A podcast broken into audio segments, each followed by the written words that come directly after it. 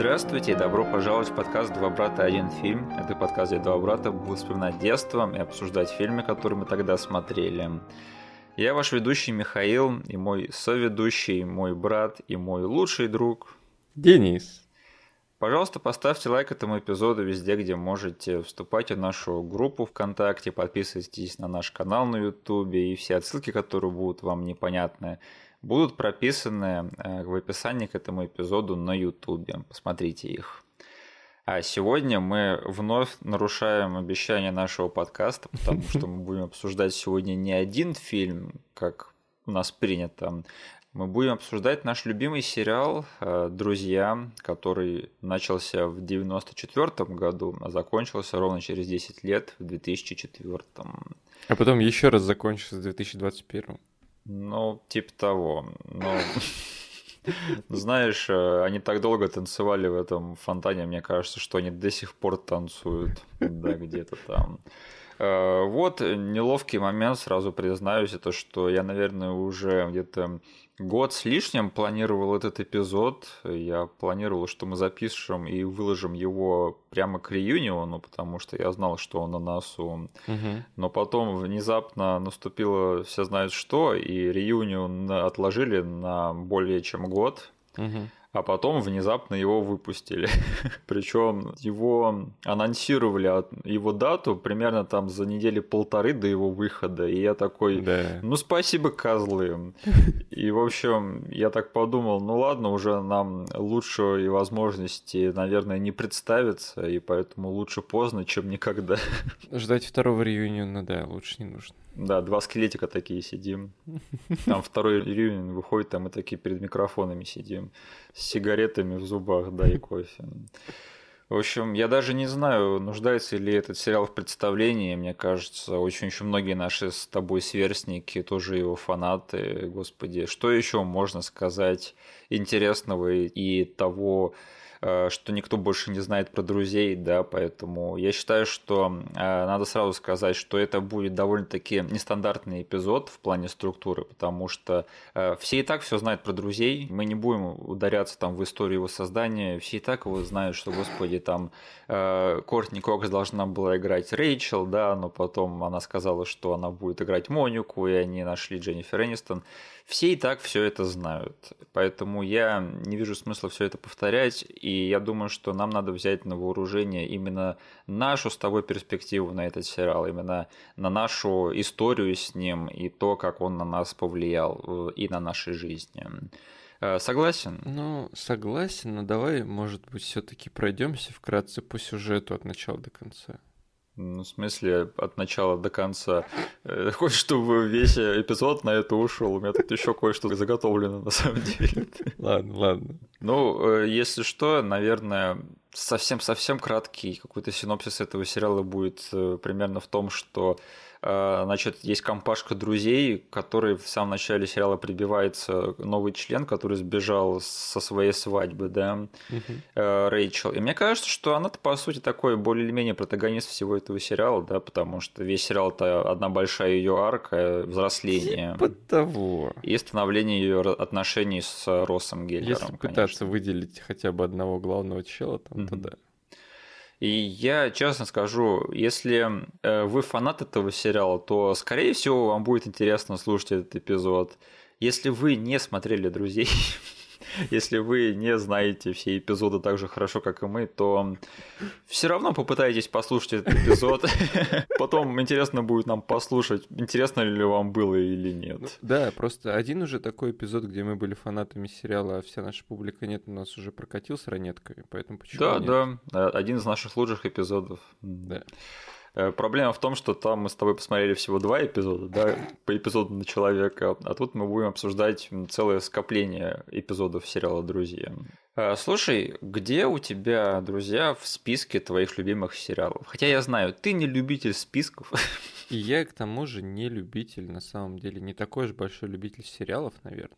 Окей. Okay потому что, знаешь, вот мы уже с тобой каким-то образом касались этой темы, не знаю, на подкасте или нет, но ты мне вот рассказывал, что в один момент Да мы точно рассказывали. Ты там хаос уже макал э, в его дерьмецо. Да. Вот, и ты, типа, сказал, что в один момент, типа, телевидение, оно стало такое более престижное, да? Да. Там начались всякие э, Breaking Bad, подпольные империи, Декстеры. Да, да, да. Вот. а, И для меня даже вот этот вот престижный кусок, он почти что пролетел мимо меня. Ну, потому что там очень много сериалов и очень много сезонов, которые надо смотреть. Да, там, знаешь, я всегда как бы про сериалы там, не знаю, наслышан был от кого-то там из моего круга общения. То есть ты мне очень много рассказывал про крутые вещи, которые я до сих пор не посмотрел. Но я Да. такой, ладно, а- они считаются крутыми, все. Мгм. Там что-то телевидение что-то классное мутит.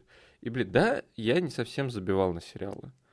То есть я там смотрел, что друзей смотрел всю свою жизнь, наверное, да. Да, да, да. Из комедийных вещей я там парки зоны отдыха спокойно смотрю, очень обожаю их. Ну, знаешь, вещи вроде, там, не знаю, я понимаю, что это может кого-то там даже в максимуме оскорбить, но там вещи вроде теории большого взрыва и как я встретил вашу маму почти что мимо меня прошли. Слава богу. Потому что, как я встретил вашу маму, я посмотрел, наверное, первые три сезона, может быть, два. Мгм. Теория большого взрыва примерно так же. И я каким-то образом слинял оттуда до того, как они все скатились. Ох, Потому что я понял, что они скатились только по остаточной инфе какой-то, вот, который вокруг меня крутится. Мгм. Где-то там была концовка плохая, где-то, типа, они превратились в заезженную пластинку. Я как бы не буду даваться в подробности. Но я вот из нашей пары в этом эпизоде мгм. буду чуваком, который не особо по сериалам. Поэтому, с одной стороны, у друзей были очень легкие конкуренты, с которыми приходилось бы в этом топе в моем условном сражаться. С другой стороны, мне будет интересно вот свою такую э, дурную перспективу сравнить с твоей. Мгм. Потому что ты у нас вообще супер насмотренный по сериалам, чел. Ну, есть немножечко. Вот, поэтому для меня, наверное, друзья — это вещь, которая всегда у меня всплывает в голове первой, когда меня спрашивают про сериалы, и особенно про ситкомы. Мгм. Вот, там, я не раз уже обсуждал э, и с друзьями, и на работе такие темы, как бы, поэтому я всегда просто говорю, для меня это safe bet, э, друзья, и неважно там, как давно я их пересматривал или нет. То есть это твой любимый сериал, по сути. Грубо говоря, да. То Мгм. есть э, не так много сериалов я посмотрел от начала до конца, не так много сериалов, где от последнего сез- сезона и эпизода я остался в восторге, как бы, а у друзей есть все из этого, что я перечислил. Я смотрел, конечно, побольше сериалов и даже из той престижной эпохи. А ты хоть Хауса до конца досмотрел, нет? Конечно, да. А, окей. Просто я, да, смотрел чуть больше даже престижных сериалов. И единственное, наверное, из всего этого, что я бы причислил прямо в топ-10 своих, или даже топ-5, это прослушка, Мгм. который время от времени вообще претендует у меня на первое место.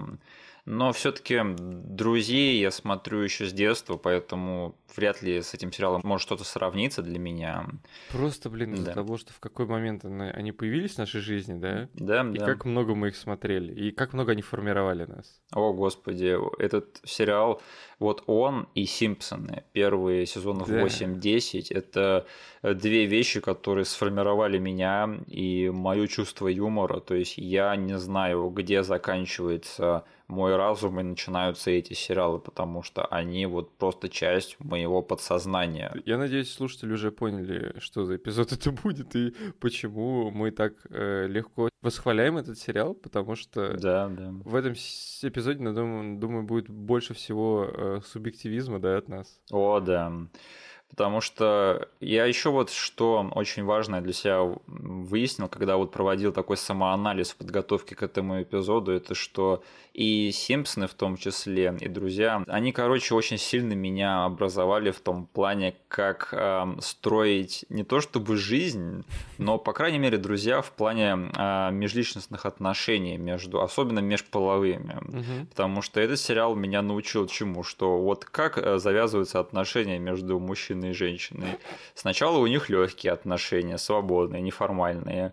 Потом они встречаются до тех пор, пока кто-то не скажет, что один из них влюблен. И типа это тоже большой майлстоун. Мгм. Потом они, скорее всего, съедутся, и это тоже очень большой этап в отношениях. Затем э, предложение, свадьба, ребенок и, скорее всего, развод, а может быть и три. И я не помню, чтобы со мной, например, взрослые говорили э, в детстве на эту тему, да, или любые другие произведения. Но вот друзья меня познакомили со всей вот этой вот э, инфраструктурой межполовых отношений довольно-таки серьезно. Mm-hmm. Я считаю, что это довольно-таки серьезные знания в плане там социального образования. И странно, что я получаю это все от американского ситкома. То есть, mm-hmm. ну, э, я, конечно, не буду говорить, хорошо ли это плохо, и вообще, как здорово этот сериал отображает вообще отношения между людьми. Об этом мы еще поговорим. Но мне кажется, что это недооцененный аспект этого сериала, потому что все думают, что типа, ну, это какой-то забавный сериал, да, смешной и с друзьями. Угу. Но если об этом задуматься, то очень-очень большая часть этого сериала, она посвящена именно вот романтическим отношениям, потому что этот сериал это романтическая комедия. Да. И мне кажется, что в этом плане ему точно есть что предложить хотя бы вот ребенку, который там э, живет в России в середине нулевых, у которого особо нет образования на эту тему. Угу. Что скажешь, это вообще адекватный способ учиться всему этому, или мне стоило побольше выходить из дома? Как тебе сказать? С одной стороны, если бы до всего этого дела мне сказали бы, слушай, давай мы тебя обучим на американском сериале, который запустился в 1994 году, ты там узнаешь про институт э, отношений и брака, да. я бы сказал, вы что, с ума сошли? Но сейчас, типа, ты смотришь на это, и, блин, ну, как бы ничего криминального не произошло. То есть, да. получается, он появился в нашей жизни, там, не знаю, получается, в какой-то нужный момент. В моей точно, да. Вот. И из всей твоей речи я выцепил одну вещь, про которую не задумывался, о том, что на самом деле про развод-то тут тоже есть. Да. Вот. А уж лучше друзья про развод, чем... А... Реальная жизнь про развод. Нет, нет, чем э, этот фильм, который мы уже обсуждали, где дети заперли своих родителей э, и не хотели, чтобы они разводились. А что в нем не так? Ладно, я направлю вас на наш эпизод по домашнему аресту, послушайте там. Угу. Слушай, друзья, это первый ситком, за которым мы залипали? Хм. Потому что мне кажется, что до него, я не знаю, конечно, не в такой степени, но в нашей жизни еще были, например, Чарльз в ответе. Да, слово залипали тут сразу меня заставил угу. задуматься, потому что ты начал говорить, это был первый ситком, и я сразу вспомнил Чарльз в ответе, э, все любят Реймонда. Альф. Альф. Это, да блин, Альф тоже ситком. Да, да, да. Короче, вот вся вот эта фигня, а, она была до друзей для меня. Ага. Но я не могу сказать, что я на одном из них залипал. Я помню, что мы смотрели довольно-таки много, но, конечно, они не сравнятся с тем, как мы смотрели «Друзей» вообще Конечно, да-да-да. Угу. Слушай, я вот даже задумался об этом немного. А вот концепция ситкомов, она немного жестокая, ты не находишь? В плане того, что... Ну смотри, вот убери из ситкомов смех, да, а. и вот посмотри на все, что происходит. Просто люди грубят друг другу, угу. люди говорят друг другу в лицо жесткие шутки, угу. происходит всякая неловкая хрень. Угу. А, из-за того, что просто мы смотрим на все это со стороны, мы смеемся и смеемся вместе с кем-то, с целой толпой. И мне кажется, что если вот эм, убрать этот аспект, то становится понятно, что ситкомы это мы смеемся просто над жизнью других людей, которые в моменте, да, у них там между собой им совсем не смешно, когда все это ну, происходит. Бывают, конечно, чисто комедийные моменты. Да и над которыми мы даже без закадрового смеха посмеялись. Когда даже персонажи смеются. Да, да, да, но даже я понимаю, что про что ты говоришь, действительно, иногда вот этот вот смех, он просто, ну, не зря его, типа, изобрели, нашли, да, он как бы выступает такой подсказкой, э, где смеяться. И, типа, он указывает тебе, ты сейчас должен чувствовать вот это вот. Потому что в, в ситкомах не только смех присутствует, там присутствуют трогательные моменты, когда публика охает и ахает. Да. Там присутствуют какие-то ошеломляющие э, моменты, когда публика просто не смеется, не охает, а просто рада тому, что происходит, типа как будто бы на рок-концерте сидят. Да, да. И это тоже, типа, ты знаешь, они берут, берут и твои эмоции за руку ведут по этому сериалу. Тут, конечно же, блин, это никакое не высокое искусство, вот. Но э, я вот вспомнил, я недавно начинал смотреть документалку про один ситком, который стал сериалом без закадрового смеха. Так. Обычно ты меня такими вопросами мучаешь, я сегодня на тебя отыграюсь. Ты можешь э, вспомнить ситком, который оказался по итогу проектом без закадрового смеха? Клинику? Нет. Малкольм в центре внимания. А, интересно. Вот. Они изначально задумывали его как ситком, но по итогу вот задумка режиссера, его вижен был в том, чтобы убрать этот смех, и из-за этого все смешные ситуации, они приобретут немного реализма и немного вот того, что ты описал, типа, знаешь, вот этой вот солености. Да, да, да. И по итогу вот этот уникальный микс эмоций, он э, там нашел отклик у аудитории, и они, грубо говоря, ну, весь сериал про то, что, что творится в обычной многодетной семье со своими проблемами, с налогами, с, как бы со всеми делами. Вот. И что понравилось аудитории, что они как бы смогли максимально себя соотнести с этой семьей. Мгм. Как бы, а в жизни не только веселье этого происходит. Поэтому, убрав закадровый смех, они добавили реализма всему этому делу и как бы этим зацепили. Просто вот в чем разница между ситкомом и таким сериалом, как Малкольм, это что Малкольм снят не то чтобы как кино, но он чуть Да, они более кинематографичный. Они отказались от вот этого вот, знаешь, театрального Да. лука. Мгм. Да, и тоже в том числе на, при- на стадии принятия решений того, в каком направлении двигаться. А вот такой сериал, как «Друзья», его особо изощренно не снимешь. Да, да, Я, да. конечно, замечал сейчас на пересмотрах некоторых серий, что они пытаются там поставить смешные кадры время от времени, Мгм. но очень редко. То есть э, киноязык ситкомов, он очень-очень топорный. Мгм. И поэтому, если у него убрать вот этот вот инструмент закадрового смеха, то этот формат очень сильно проседает. Да. И мне кажется, что это будет абсолютно нерабочий материал. Мгм. Поэтому неудивительно, что вот те ситкомы, которые э, сняты как, э, ну, чуть более кинематографично, что им не нужен закадровый смех. Да. А вот э, те ситкомы, которые сняты как по канонам остальных ситкомов, то есть вот, ну, как театральная постановка, что как бы им просто жизненно необходим этот инструмент. Да, действительно. Ты не можешь, типа, там использовать всякие операторские, э, композиционные приемы на ситкоме, которые просто могут тебе в других местах подсказать, это шутка, это смешно, это типа неловко выглядит. А я видел какие-то сериалы на ТНТ, я не знаю, может быть интерны или может быть что-то другое, которые сняты, ну, чуть более кинематографично, и в которых тоже есть закадровый смех. Блин. Вот это совсем какая-то, блин, масло масляное, совсем не то ни с, ни с чем смешанное. А, Это абсолютно мешанина ингредиентов, который, мне кажется, совсем не работает и из дурного вкуса. Мгм. Я не знаю, возможно, это были не интерны, возможно, это было что-то еще. Но вот что-то такое мне точно попадалось. То ли по ТНТ, то ли по СТС. И один из новомодных сериалов. Это было ужасно. Мгм. Слушай, а как мы начали смотреть э, «Друзей»? Мы с тобой одинаково помним эту историю. Я ее не то чтобы хорошо помню, я помню Мгм. канал На, на России, да? на России, да, а, и я не помню, тогда назывался еще РТР вроде. Да, наверное. Вот, я помню канал, и я помню, что это был вечерний блог. И все, я помню просто свои эмоции того, что, блин, я вижу какую-то штуку, которая чертовски похожа на вот эти дурные сериалы с СТС. Да, Я тогда, типа, смотрел Чарльза в ответе. да. Я вообще не понимал, почему я это смотрю.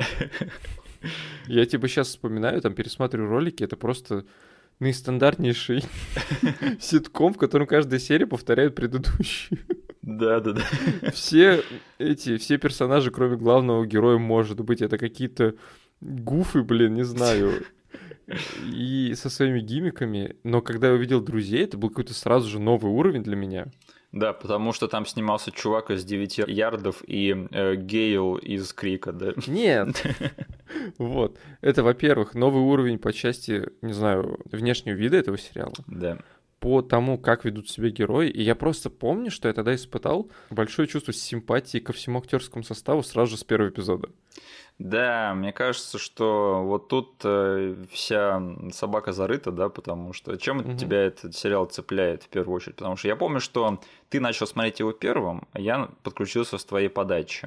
Мгм. И уже потом, после России, мы с тобой смотрели его на СТС. Да. А, Где, кстати, я начал замечать, что не только я это смотрю, но даже вот в те времена, когда я еще учился в средней школе, уже тогда мои одноклассники даже смотрели Мгм. друзей. И уже тогда я начал замечать, что это просто какой-то культурный феномен, Мгм. а не сериал.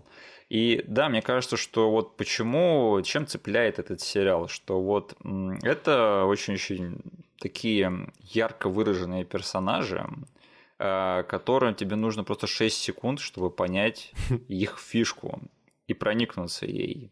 И ты такой смотришь, о, этот забавный, этот бабник, да, этот задрот, это повернутое на чистоте, это легкомысленно, это чудило.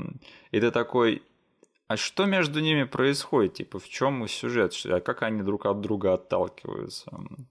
И мне кажется, что вот в этом-то вся соль тут и зарыта, вся изюминка, да, вот почему ты так легко залипаешь за этим сериалом. То есть тебя э, привлекает в первую очередь эти персонажи, и ты хочешь узнать, что с ними происходит. Угу.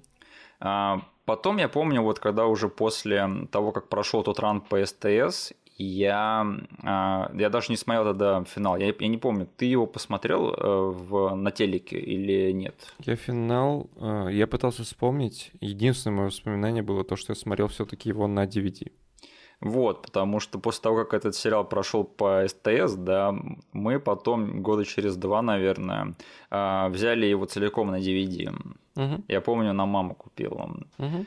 И да, это, я помню, это лето, наверное, год 2006, когда я конкретно посмотрел целиком а, «Друзей» на DVD и а, посмотрел финал наконец-таки. Это было очень-очень круто посмотреть все это залпом. Угу. И потом случился еще один важный момент э, в нашей истории с этим сериалом, что нам купили наконец-таки DVD-плеер. И что нам было с ним делать? Мы, конечно же, 24 часа в сутки, 7 дней в неделю крутили на этом DVD-плеере все DVD с друзьями. И знаешь, как многие люди сейчас фоном на Netflix ставят друзей? Да. Друзей, офис, там кто-то ставит Arrested Development и вот все такое. В общем, мне кажется, что это был наш с тобой ранний вариант стримингового сервиса. Да? Что мы с тобой марафоном крутили друзей прямо вот так фоном. Причем каждый раз, когда он заканчивался, мы с тобой ставили его по-новому. Угу. Это, по сути, стало нашей заменой обычному телевизору, потому что ты потом переключаешься на обычный телек и такой, блин, нет, я лучше пойду посмотрю друзей. Рекламы, перерывы, ждать какого-то другого часа, чтобы это все посмотреть. Да.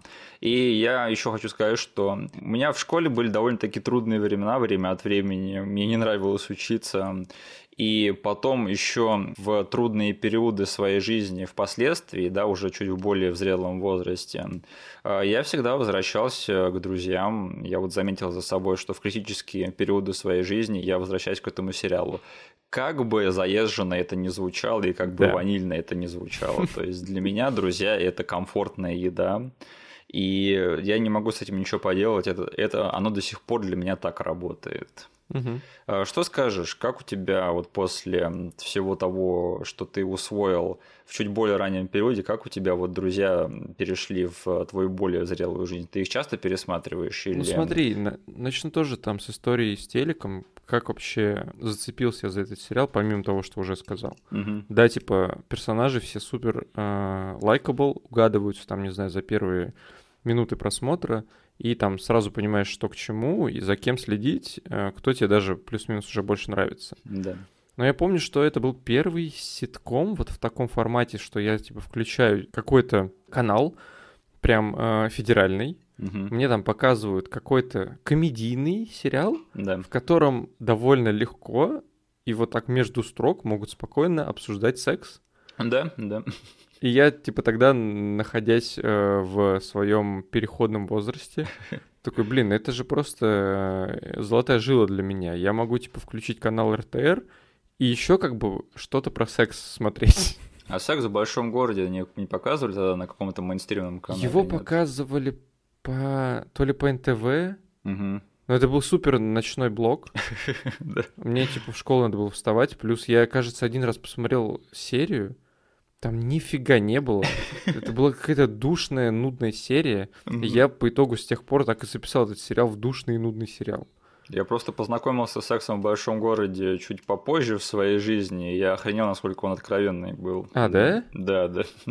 Окей. Я, наверное, попался на какую-то не супер эм, лучшую серию для того, чтобы входить в этот сериал. Не, не, он оправдывает свое название «Секс в большом городе», да. Окей. Короче, вот, друзья еще эти меня тогда зацепили. Мгм. А, я просто смотрю, шутки есть. э, постановка есть, как бы ты смотришь типа Чарльза в ответе безобидного, да, а потом кто-нибудь берет и рассказывает про то, как они занимались сексом и что как бы э, дай мне совета, что мне в следующий раз сделать. Я такой, чего? Дайте-ка я посмотрю на это повнимательнее. Ну, они все персонажи друзей очень-очень не то чтобы озабоченные, но в плане там сексуальной жизни они, конечно, очень все стремятся ее устроить сами. Раскрепощенные. Да, да. Вот. а, И потом, э, да, уже после просмотра по телеку, каких-то обрывков, понятное дело, я не мог тогда себе позволить все смотреть э, без пропусков, Мгм. и финал я также поэтому не посмотрел по ТВ. Э, С DVD-шками у меня связана какая еще история? Да, мы все верно, как ты сказал, но у меня ко всему этому добавляется одно лето, когда ты уехал в деревню, а я с тобой не поехал. Да, да, да. И это лето у меня было просто э, под знаком друзей, потому что тогда я сидел за компом все лето, а фоном я смотрел друзей. А разве у тебя не был эпизод, когда у тебя сломался компьютер? Возможно, это было тоже тогда. Потому что я запомнил это лето как? Я смотрел «Друзей» просто нон-стопом, а, серию за серией, Мгм. и на моментах, когда мне просто болел живот от смеха, да, я просто записывал эти моменты, чтобы потом с тобой пересмотреть. Я просто ввел одну заметку, где я держал все эпизоды, все моменты, которые у меня выбивали из, э, не знаю, из повседневности, и заставляли смеяться несколько минут кряду. Вот. И и это, это лето, оно сформировало вот эту вот э, мою историю, которую я потом всем рассказываю. Почему я люблю этот сериал? Ага. Я типа всегда говорю, типа, друзья, они говорят, почему? Говорят, ну понимаете, я этот сериал, наверное, пересмотрел раз, и каждый раз это число увеличивается на какое-то, не знаю, на какую-то цифру. Каждый раз, когда тебя спрашивали в последний раз, да, ты успел еще раз пересмотреть его. Да-да-да. Но к своему, э, там, не знаю, сожалению, стыду, с тех пор DVD-шки остались у тебя, Да. когда я съехал. И кто сейчас смотрит DVD? Уже никто не смотрит DVD. Но все равно, как бы, потом э, скачать и посмотреть его залпом у меня ни разу не получилось. Мгм.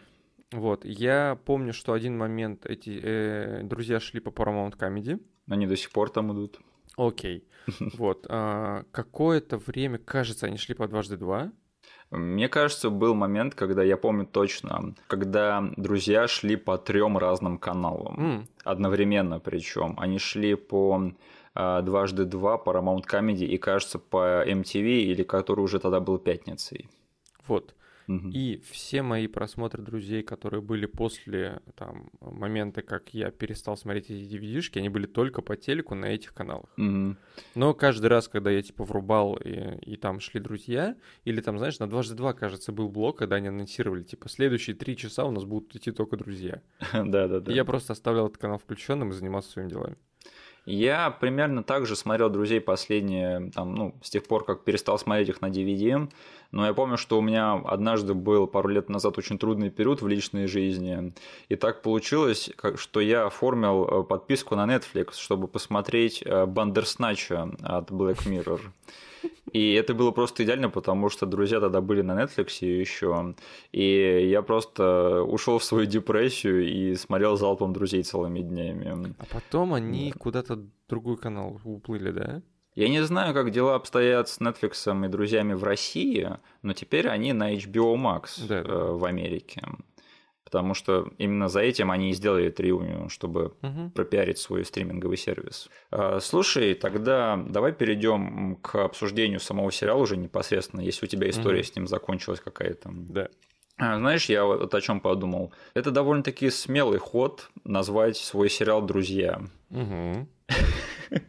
Прикинь, ты собираешься инкапсулировать понятие дружбы в своем сериале. Да. Прикинь, что было бы, если бы у них не получилось. Ни один другой сериал потом бы не смог так назваться Да. и не, не смог э, возложить на себя эту задачу. Да? Я понимаю, что они не рассчитывали на такой супер-пупер хит изначально, да, но это, конечно, было очень смело с их стороны так сделать и сказать, что у нас будет сериал, ну, просто про друзей, наверное. Ну, он же типа и писался так, и придумывался так. То есть изначально в их оправдании можно сказать, что эти люди, у них в головах Мгм. это был хит, вот у этих создателей там трех людей. Это было изначально, как бы они бы не взялись за это, если бы не думали, что у них что-то выйдет хорошее в каком-то смысле. И это было прям в своем ядре, это была фигня про дружбу, про друзей, оно писалось с э, эпизодов из их жизни, связанных с их друзьями. Да, но тот факт, что этот сериал не просто стал успешным, и там его продлили там на несколько сезонов, ну, да. а что он стал просто вот таким монументальным произведением в истории телевидения и вообще в поп-культуре, и что именно он называется «Друзья», да, и вот просто является какой-то инкапсуляцией все, всего э, какого-то дружеского там нарратива в телевидении. Да. Это очень, очень большой успех, очень большое совпадение, и я рад, что у них все получилось. Я рад, что они совершили ошибку э, и не назвали, например, свой сериал лишний друг, который появился в вашей компании и сбежавший со свадьбы. Сбежавшая невеста, да? Да-да-да. Вот это был бы премис на один сезон. А, ну, слушай, а, мы, конечно, в этом подкасте вспоминаем наши любимые и не очень произведения и все дела, и мы уже сказали, что мы с тобой без ума от этого сериала, но я все таки предлагаю чуть-чуть критически а, подойти к тому, что мы обсуждаем сегодня. Не то чтобы критически, но просто чуть более с холодным разумом, чуть, чуть более со стороны посмотреть на него. И я вот первое, что хочу сказать, ну, давай признаем, что друзья это не очень реалистичное изображение дружеских отношений. Я думал, ты начнешь еще более фундаментальные вещи. Так. Что, типа это сериал про шесть белых успешных людей, которые то работают, то не работают, не испытывают никаких проблем в жизни. А, ну, это, конечно, другой аспект всего этого, потому что у них и правда жизни довольно беззаботные. Но, конечно, немножечко странно, что вот люди в реальной жизни начинают комплексовать, что у них э, не такие отношения с друзьями, как в сериале «Друзья». Да. Потому что, ребят, никто не проводит столько времени вместе, как персонажи сериала «Друзья». Я знаю, возможно, двух людей, да, двух друзей, которые могут проводить столько времени, возможно, трех, но чтобы шесть человек взрослых со своими обязанностями столько времени тусили вместе, такого не бывает в реальной жизни. Ну, и если только не шесть каких-то людей, у которых вообще нет забот по, по, по части работы и другой какой-то части своей жизни. То есть либо шесть бомжей, либо шесть сектантов. Да. И вот мне кажется, возвращаясь к тому, о чем мы с тобой сказали, да, что вот ты видишь э, этих шесть чуваков в этом сериале, и они тебе начинают нравиться. И вот почему этот сериал так понравился и в Америке, и вообще по всему миру.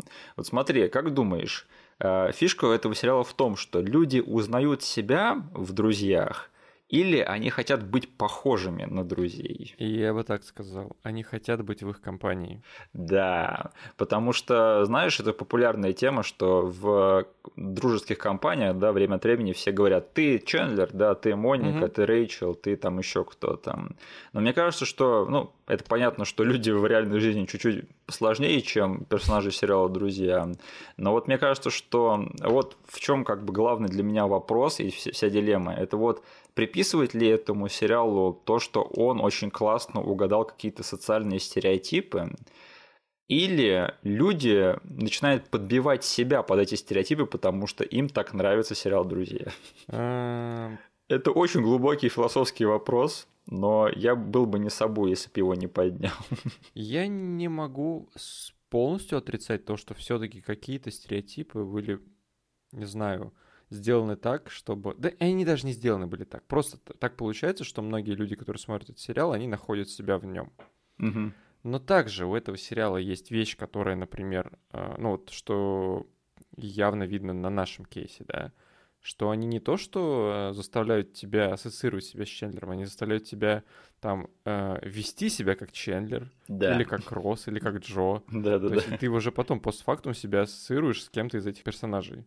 Возможно, потому что тебе хочется, чтобы жизнь реальная была так же проста, как Именно. в сериале «Друзья». И, да. да, я про это и говорю, что очень многие, скорее всего, хотели быть, э, либо хотели иметь такой круг общения, такую, не знаю, э, такой режим общения, да, когда ты просто можешь взять, завалиться э, в квартиру к другу, э, забыть о работе, обо всех обязанностях и тусить там целый день, шутить, вспоминать, типа, былые времена, типа, за тебя там уже что-то приготовят, тебе, короче, включат телек, и ты просто будешь сидеть, наслаждаться временем. Да, да.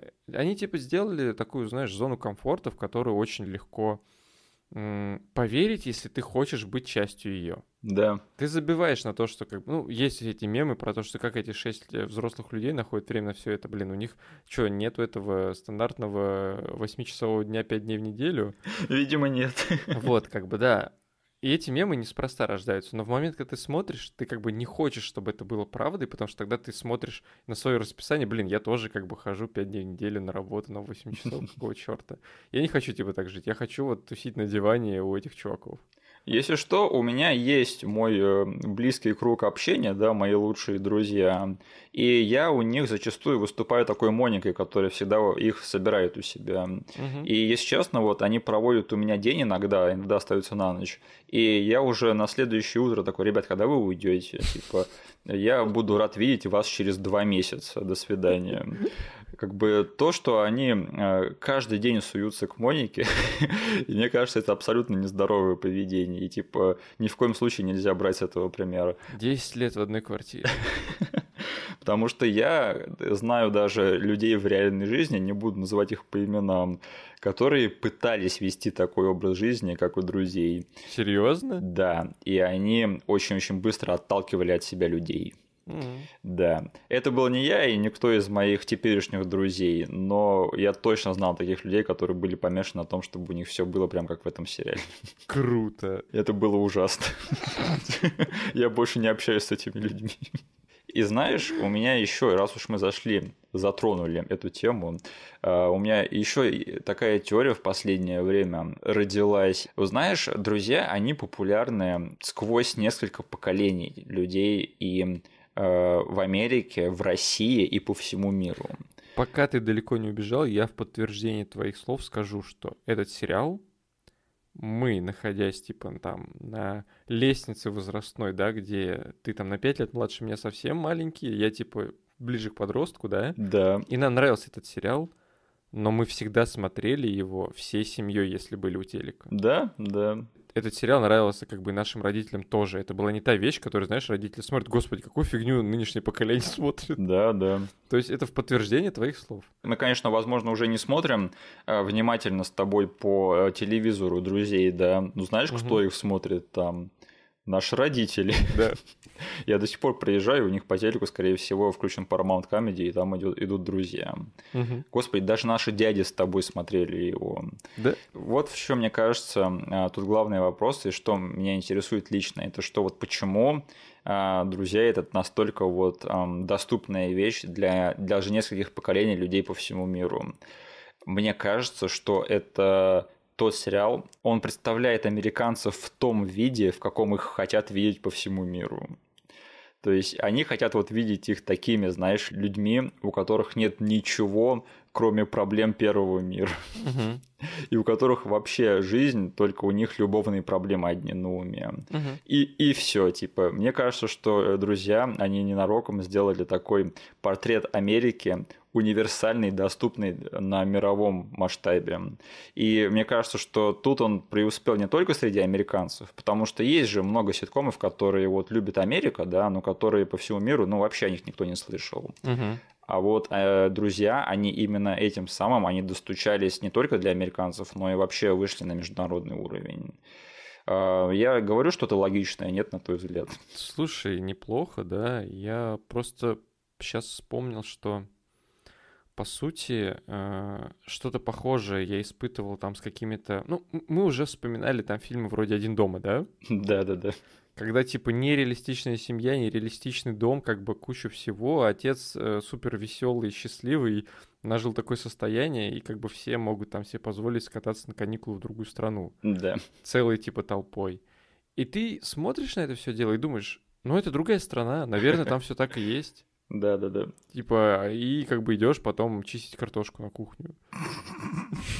Вот. Э, и ты потому что, ну это Америка, да, там все так живут, типа. Друзья не чистят картошку, да, это удел русских. Да, и друзья примерно вот про то же, что ты смотришь и говоришь, ну да, наверное, в Америке так вот все и живут. Да.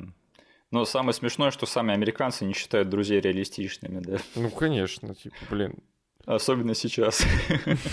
И еще мне кажется, что, возможно, это получилось, конечно, случайно, в том плане, что почему люди узнали по всему миру себя в этих персонажах, да, но вот мне кажется, что вот Марта Кауфман, Дэвид Крейн и кто там третий у них? Брайт. Э, Кевин Брайт что они все-таки из своего круга общения какие-то стереотипы нахватывают для этого сериала.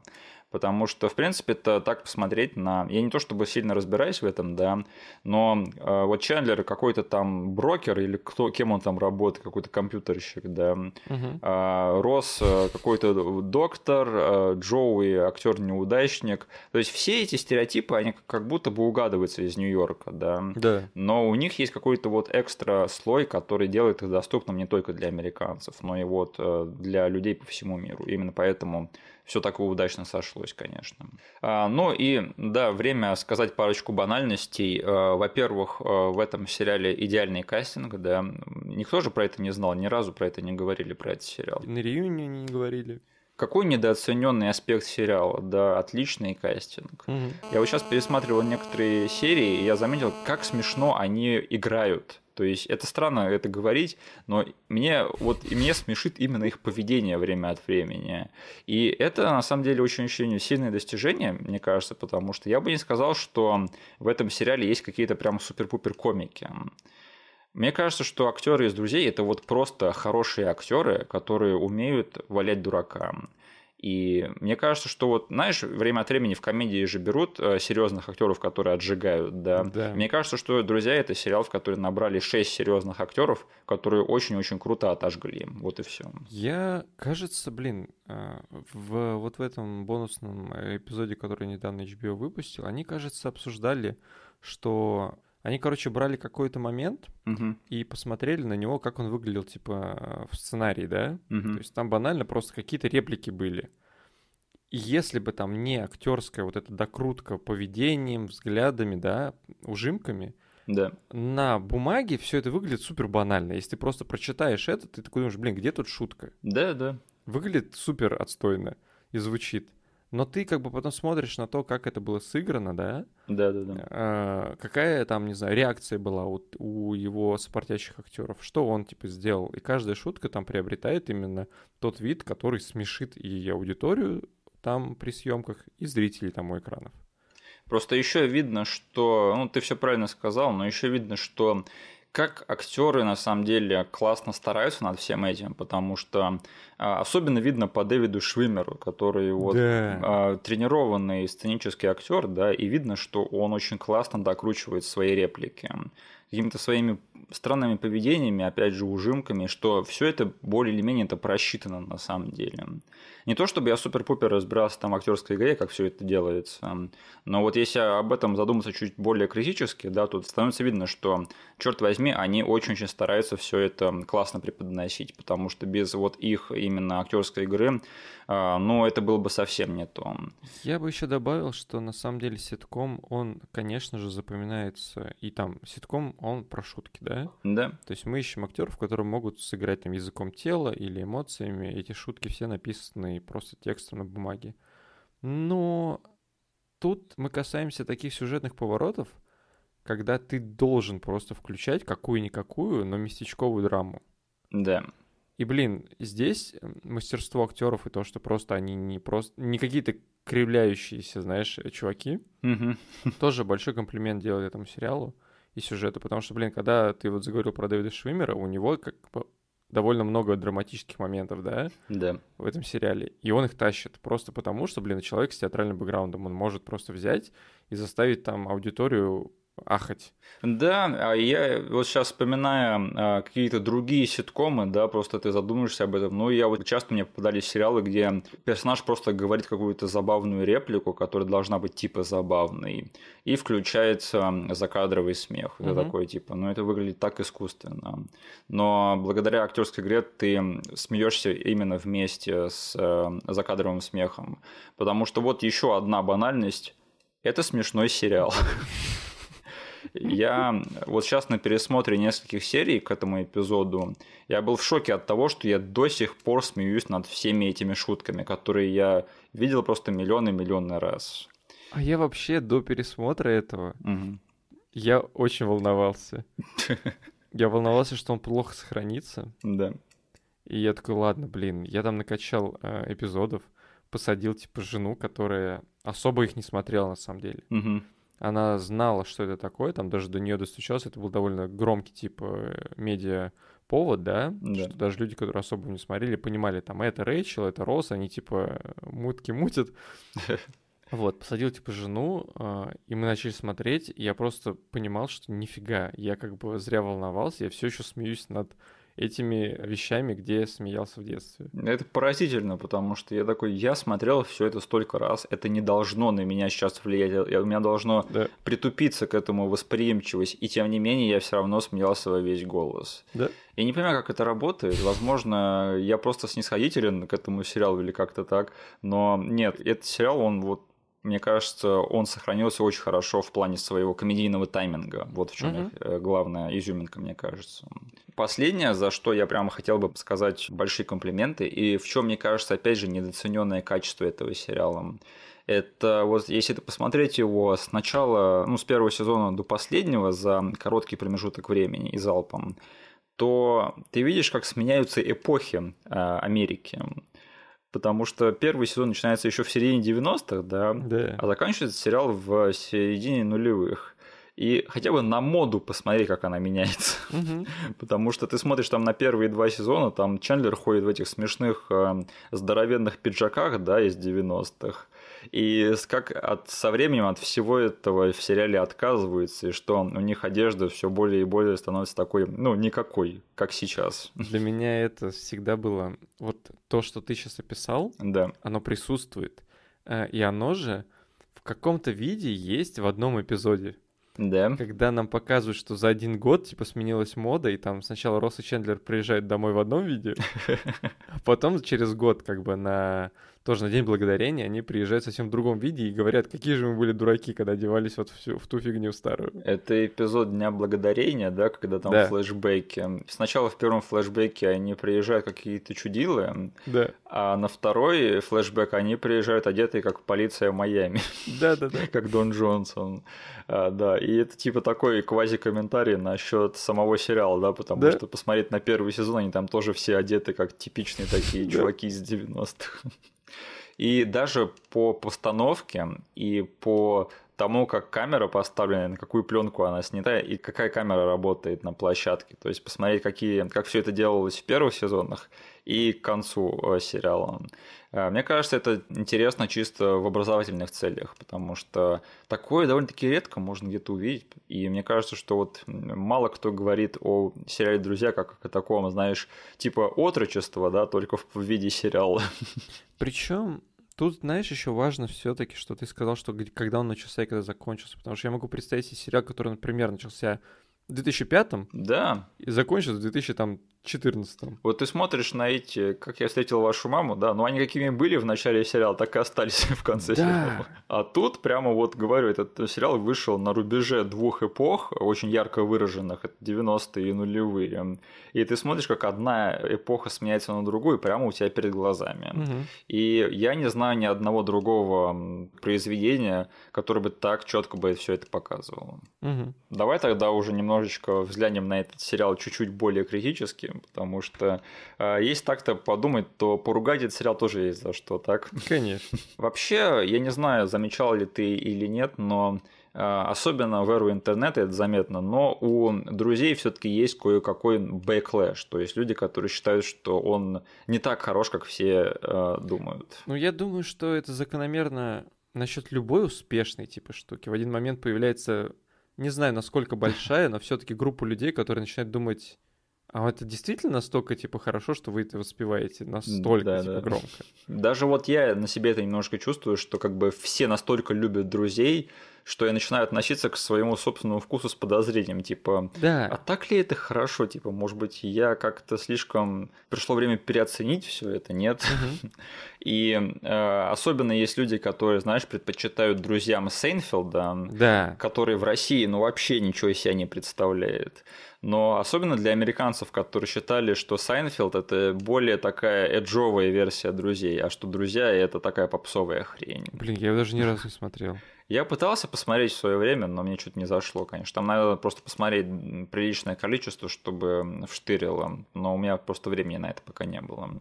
Мгм. Но вот что такое Seinfeld, я особо тоже не знаю. И а, нам эта перспектива недоступна. Но тем не менее, я примерно понимаю, о чем говорят все люди, которые не так в восторге от сериала «Друзей». Мне довольно-таки легко понять эту перспективу.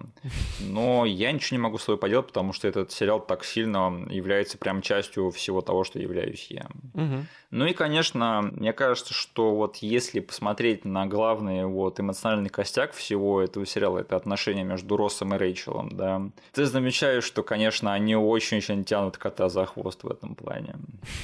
Потому что мне кажется, что тут э, действует такой косяк в стиле Лоры Палмер, да, если ты понимаешь, о чем я говорю. Угу. Как в Твин Пиксе, типа, все зрители просили скорее рассказать, кто убийца Лоры Палмер, и как только они это сделали, всем перестало интересно смотреть этот сериал.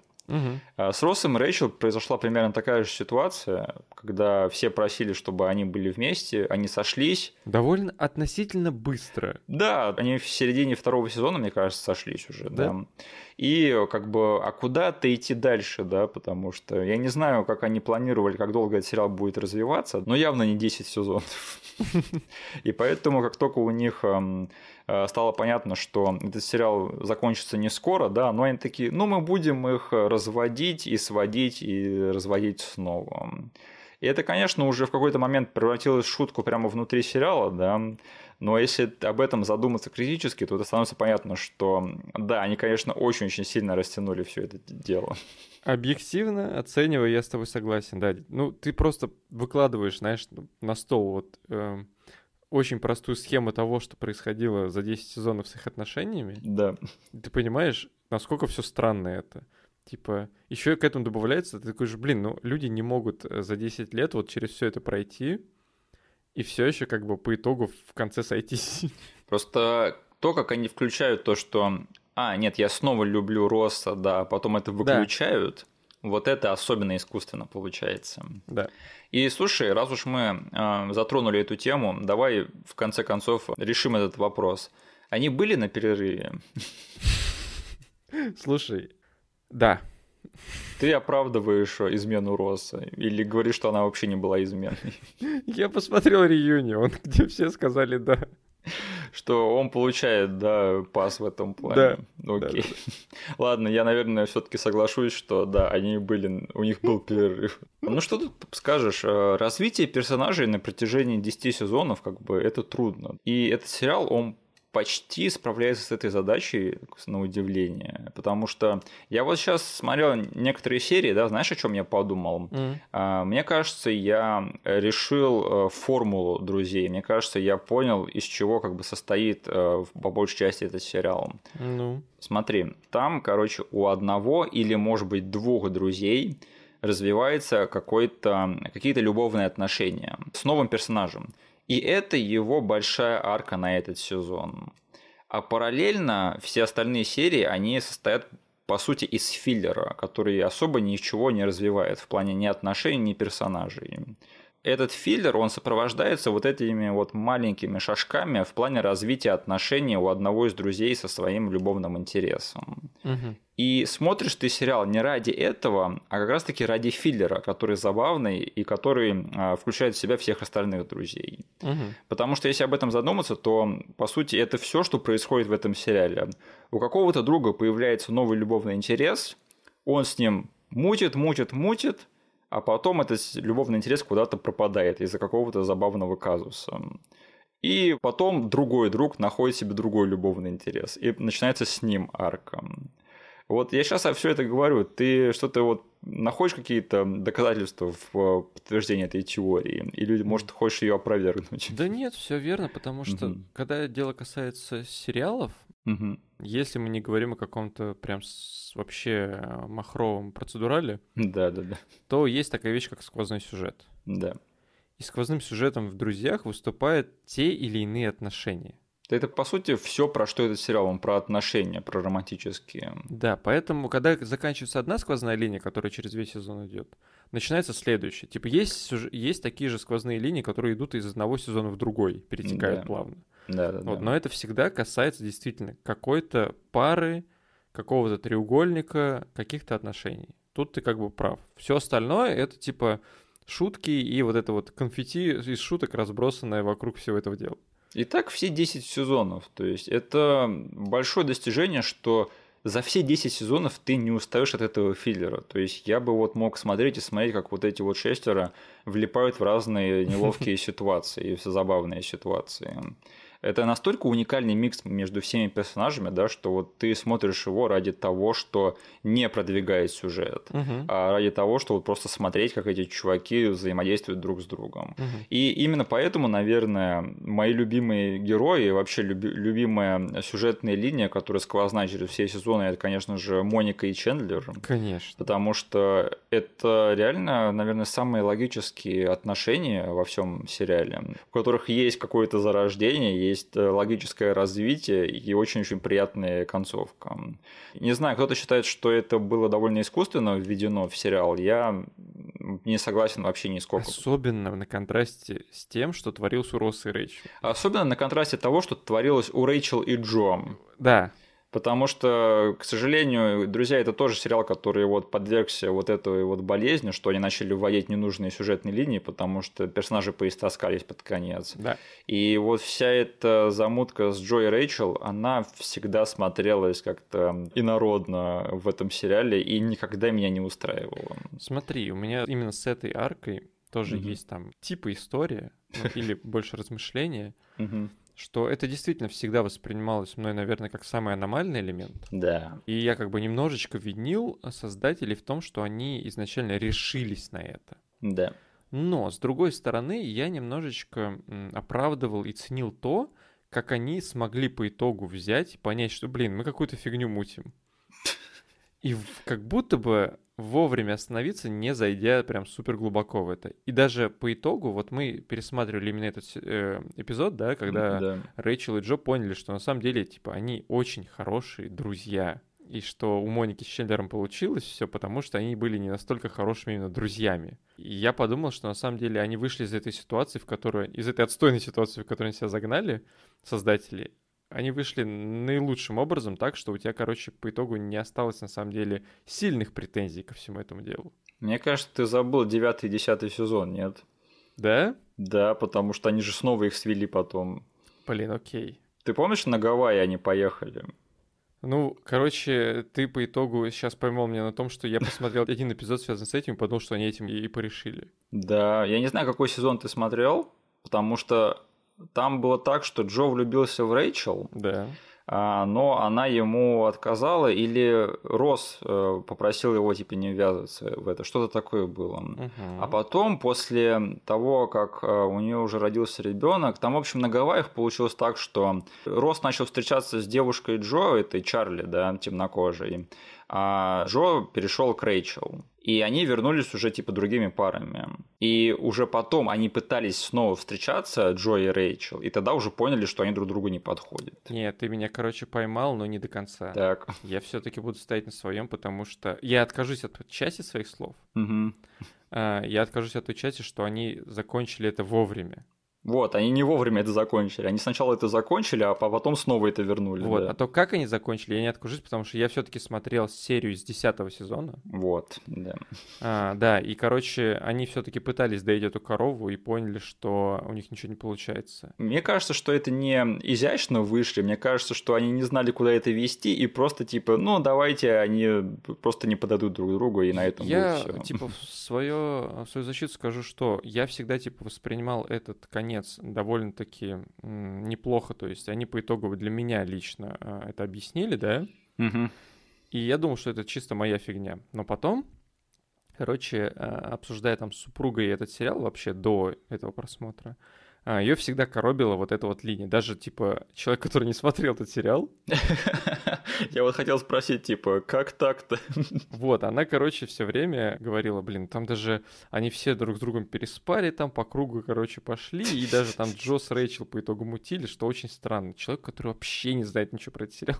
Мне кажется, он что-то не договаривает. Посмотрев этот сери- эту серию, она по итогу сказала, знаешь, а они не так уж плохо со всем этим обошлись. Возможно, это было под воздействием того, что он не смотрел два сезона этой тягомотины. Да. Но все-таки как бы вот эта концовка на какую-то часть аудитории плюс-минус хорошо работает. То есть и в числе которых я там с супругой нахожусь, получается. Не, мне кажется, что в плане написания и в плане отыгрывания этой сюжетной линии у меня тут вопросов, ну, немного. Но вот в плане того, что если об этом задуматься, то это, конечно же, уже сценаристы не знают, что делать с этими персонажами, и поэтому они вводят вот это, да. Глобально это поворот не туда. И я даже сейчас еще раз прогнал эту сцену. Блин, а, Джо и Рэйчел, они со стороны актерской игры очень классно вытащили, на самом деле, эту тему. Да, да. И тут, как бы, скорее всего, еще да, заслуга их, что они действительно нам сказали, что и показали, что ну не получается у нас, и не получается вот именно поэтому. Ну слушай, эту сюжетную линию оправдывает хотя бы момент, когда Джо и Рэйчел приходят на вечеринку к Россу, да, и он там на измене, потому что он не может поверить в то, что они вместе. Да. И он там бухой хватается с голыми руками за горячий противень, да, Да. и ведет себя очень-очень неадекватно по ходу всей этой вечеринки. То есть, опять же, актерская игра, мне кажется, вытаскивает вообще все что угодно в этом сериале. Мгм.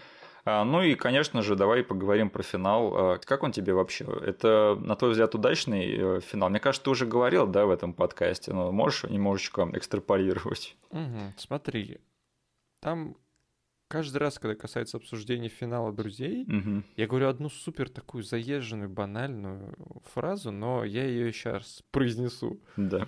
Что, блин, они закончили, во-первых, в очень нужный момент, Окей. Мгм. в очень хороший момент для самого сериала. Мгм. То есть они... И это тоже на реюнионе проговаривалось, что, блин, дальше бы этот сериал вообще в какую-нибудь дичь свалился, если бы они не нажали стоп-кран. Да, да. А, Они ушли на том моменте, когда остается такое, знаешь, по-английски э, bitter-sweet ощущение, да, типа горько-сладкое. Да. Ты, типа, с одной стороны грустишь, что чуваки уже все не будут тебя радовать новыми сериями, Мгм. новыми филлерами, новыми отношениями. Да. А с другой стороны, ты рад за то, что, блин, у них не будет шанса зафейлить это все. Да. И они за- ушли типа не на пике, я бы сказал, наверное, потому что для меня типа пик се- сериала, самого сериала просто, он там где-то не в десятом сезоне явно, Мгм. но на очень хорошей ноте. То есть когда плюс-минус все арки, а, они не остались какими-то незаконченными или обрубленными. Да. И самое главное, типа, пара, за которой я весь сериал следил, на самом деле, типа, Моника и Чендлер, у них, типа, все сложилось, Да. закончено, и мы, типа, можем уже считать, что у них все хорошо. Да, у меня очень мало вопросов в плане там финала этого сериала, потому что мне кажется, что заканчивается все довольно-таки закономерно. И мне кажется, что, несмотря на то, что концовка сама по себе довольно сентиментальная, но она не Мгм. слишком сентиментальная. То есть они вот прошлись прямо вот по этой грани, когда этот сериал мог перевалить совсем-совсем в какое-то там заигрывание перед фанатами, и вот эта финальная сцена могла, бы быть совсем-совсем сопливой. Да. Но, опять же, они ее отыграли довольно-таки натурально, потому что, ну, это был бы большой момент в плане жизни этих всех людей, и ты в это веришь, и именно поэтому это все работает. Мгм.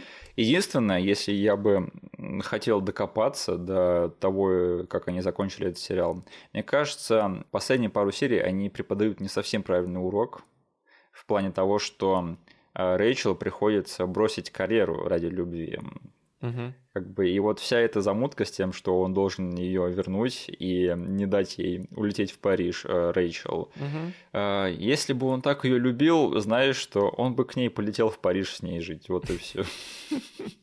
Поэтому вот это немножечко такой некомфортный момент для меня, потому что, ну что, э, об этом, кстати, вообще ничего не говорится там в последних сценах, да, типа, Да. что, у Рэйчел больше нет работы, что ли? Она всю дорогу, весь этот сериал, она пахала над тем, чтобы стать тем, кем она в конце этого сериала становится. И нет, все, приходится отказаться от всего этого ради Руссо. Ты не понимаешь, Миш, в этом мире не нужно работать. Как она может сидеть на диване 24 на 7 с работой? Ты чё? Ладно, если что, там у Роса тоже все хорошо сработает, да, у него своя квартира есть, ей работать теперь не придется. Мгм. Будет сидеть дома, воспитывать Эму и новых своих детей. Мгм. А, слушай, э, давай немножечко проявим цинизм на секундочку. Вот 14 лет спустя, да, нет, стоп, я не умею считать. Э, 17 лет спустя после финала, да. А, Где, на твой взгляд, все персонажи этого сериала? Росс и Рэйчел, они разведены, нет? Блин, смотри. Если мы возьмем участок длиной в 10 сезонов, Да, и что творилось у них в отношениях, да, и просто продлить вот эту вот кривую, они, скорее всего, не вместе. да, Они, скорее всего, опять ссорятся насчет того, что кто-то что-то сделал не так, да. Э, и они выясняют, э, кто по итогу прав. Просто основываясь на этих 10 сезонах. И Рэйчел улетела в Париж все-таки. Да, что-нибудь такое случилось, да. Да, да. Росс опять какую-нибудь фигню горячую схватил. Э, У Моники и Чендлера все хорошо. У них все хорошо. У них как все было хорошо, так и есть хорошо. У Джоуи там 20 сезон сериала Джоуи. Да, да, да, да. А у Фиби все хорошо с Человеком-муравьем. Да, блин, ну эти люди, они э, небольшую свою кривую отношений заложили там не, на на протяжении 10 сезонов, да? Да, да, да. Но даже по этому маленькому кусочку понятно, что, блин, они соулмейты, и у них все будет хорошо. Да это ж Пол Рад, как его можно не любить, да? Конечно. Самый беспроблемный чел на свете. Да. Ладно, тогда сейчас будет большой сегмент, когда мы будем выбирать э, разные любимые аспекты этого сериала. Опять же, я говорил про нестандартную структуру, да, вот, пожалуйста, мы приехали к тому, э, чего мы еще не делали в этом подкасте. А, Давай начнем с любимого друга. Э, Кто у тебя? Чендлер. Так. Конечно же, Чендлер. Какой basic B ответ, Денис? Ну извините, блин, я тут уже пошел по тому, что мне сердце говорит, а не потому, чтобы интереснее сделать этот эпизод. А, Почему он твой любимый друг? Да потому что, блин, из всех этих друзей я копировал его больше всего. Э, Он самый relatable чувак из всех них, мне кажется. Э, Люди э, узнают себя в нем просто легче всего. Ну, не знаю, комедийный талант Мэтью Перри, про него очень трудно сказать что-то новое, но на нем роль сидит Чендлера просто как перчатки, как и на всех остальных, но на нем особенно. Да, блин, я просто был тем чуваком, который хотел быть Чендлером из всей этой тусовки и делал все возможное в своих силах, чтобы это было таким.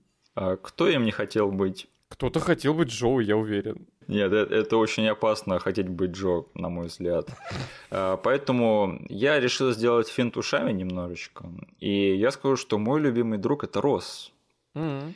А, Потому что я скажу, возможно, сейчас противоречивую вещь, с которой согласятся не все. Но мне кажется, что Росс самый смешной из друзей. Я с тобой согласен. Да, особенно после того, как Чендлер стал частью Мондлера. Да. И мне кажется, что вот смотри, э, в первых сезонах, в первых четырех, э, вся фишка Чендлера это в то, что у него постоянно какие-то смешные отношения завязываются. А после того, как у него стало все стабильно с Моникой, на это место надо было кого-то поставить вместо него. И поэтому они сделали Росса таким чуваком, у которого все время какие-то забавные и странные ситуации возникают в связи с его любовными похождениями. Нужен был чудило в плане отношений, да. Да, именно в те вот в поздние сезоны, после того, как э, Чендлер сошелся с Моникой, начали появляться вот все вот эти вот самые крутые моменты, связанные с Россом, типа как его Мгм. три развода, унаги, кожаные штаны, загар, э, пивот. Мне кажется, что они вот э, выкрутили Росса в поздних сезонах просто на 11. Мгм. И именно поэтому он стал самым отмороженным и самым смешным из друзей. Не знаю, просто Дэвид Швимер, он такой конкретный актер, очень-очень такой особенный, что я бы не сказал, что у него прям какой-то сумасшедший диапазон, но он так классно смотрится в роли Росса и так классно его играет, что, наверное, я все-таки скажу, что Росс мой любимый из друзей. Как и сказали создатели, они писали эту роль под актера Дэвида Швимера. Да, да. И мне на самом деле немножечко даже вот обидно, что Росса зачастую считают э, худшим из друзей, потому что особенно в первых сезонах к нему довольно-таки трудно проникнуться. Мгм. Э, Но мне кажется, что вот как раз-таки его отмороженность, возможно, у меня просто, не знаю, чувство юмора такое, чувство вкуса, да, что мне нравятся отмороженные персонажи.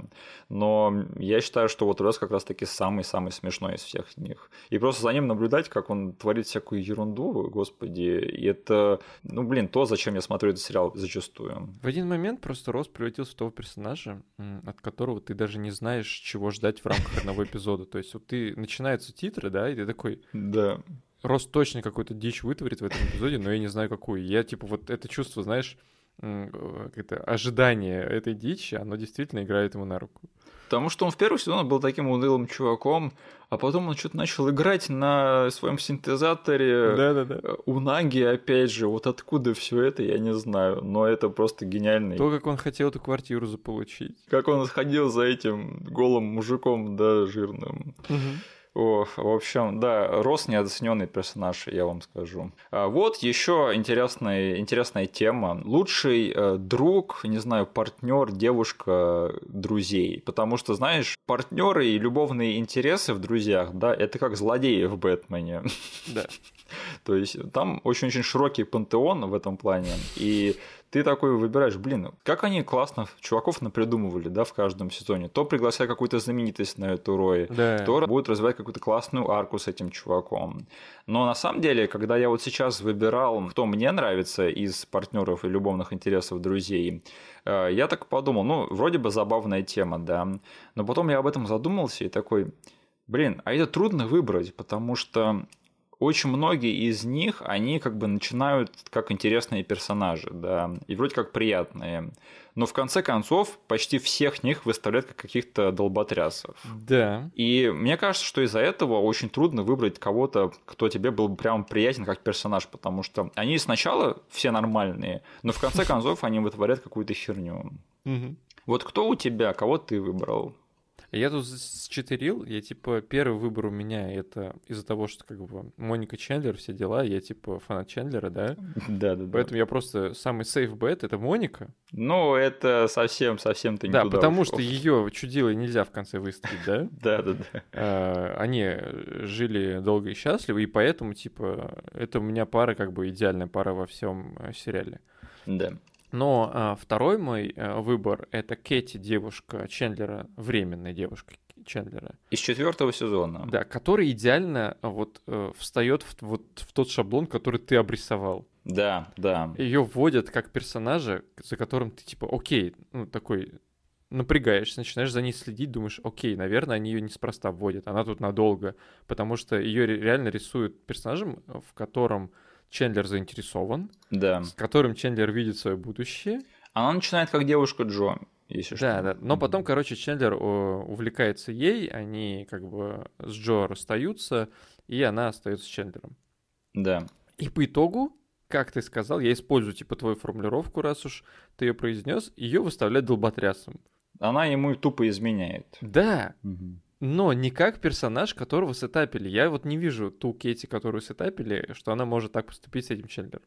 Потому что вообще любовные интересы в друзьях это такая палка о двух концах, да. Вроде бы надо кого-то вписывать нового, чтобы продвигать сюжет, но седьмого постоянного актера ты не припишешь в этот сериал. И Кэти я почему сюда записал? Потому что вот именно по воспоминаниям там из детства, да, когда я засматривал этот сериал, Мгм. она была, наверное, не знаю почему, но тем персонажем, которого я не хотел, чтобы выставили долботрясом по итогу. Да, я, кстати, почти что выбрал ее, но потом увидел, что ты ее выбираешь. И мне кажется, что в чем фишка Кейти, она очень классно вписала новый элемент развития отношений между персонажами.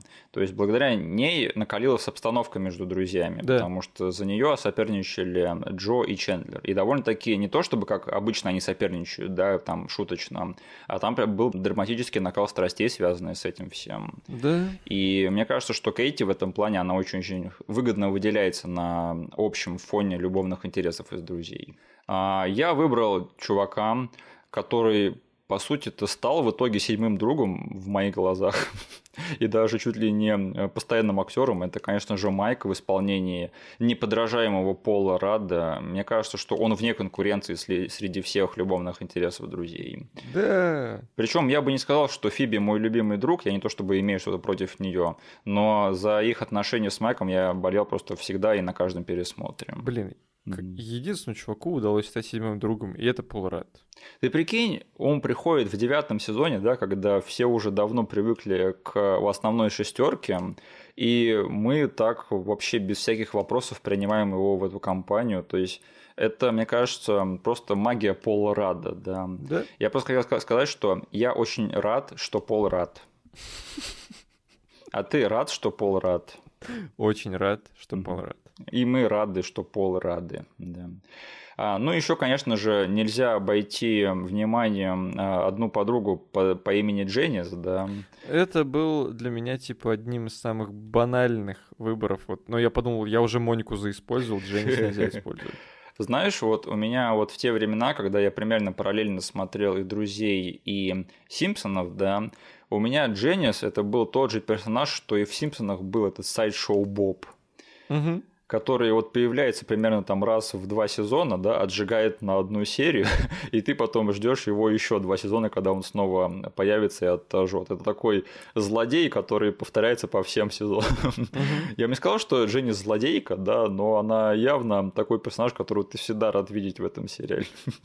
Ну и еще надо, наверное, упомянуть Джека Армстронга, э, который сыграл нашего с тобой любимого супергероя Гайвера, да.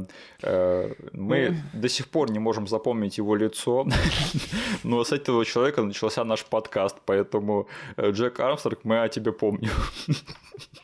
А, Слушай, вот еще один легкий вопрос, легкий в кавычках. Можешь назвать свой любимый эпизод друзей? Ну, э, одним я не обойдусь. Причем я там сразу скажу, что все, что касается вопросов любимый эпизод, любимый там сезон или еще что-то такое, да, Да.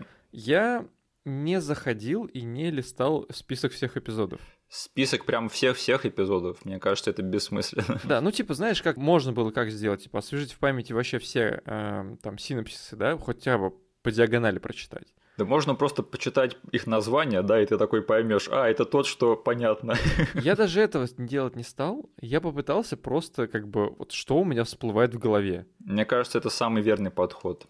Я по итогу потом, когда уже составил список, отправил его тебе, Да. а, и пошел уже готовиться типа к выпуску, да, читать по диагонали все синапсисы названия, я типа вспомнил, а, вот это было классно, а, вот это было классно. Но я решил типа оставаться вот с тем выбором, который я зафиналил тебе, да. Правильно. То, что у правильно, меня да. всплыло из тех воспоминаний, вот просмотра его по телеку, на DVD-шках и прочее, прочее.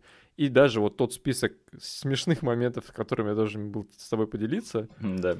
Типа он вот выступал такой основой, грубо говоря, для всего этого дела. Поэтому в любимых эпизодах у меня первое, что я вспомнил, не знаю почему, но эпизод с Загаром Росса, Да.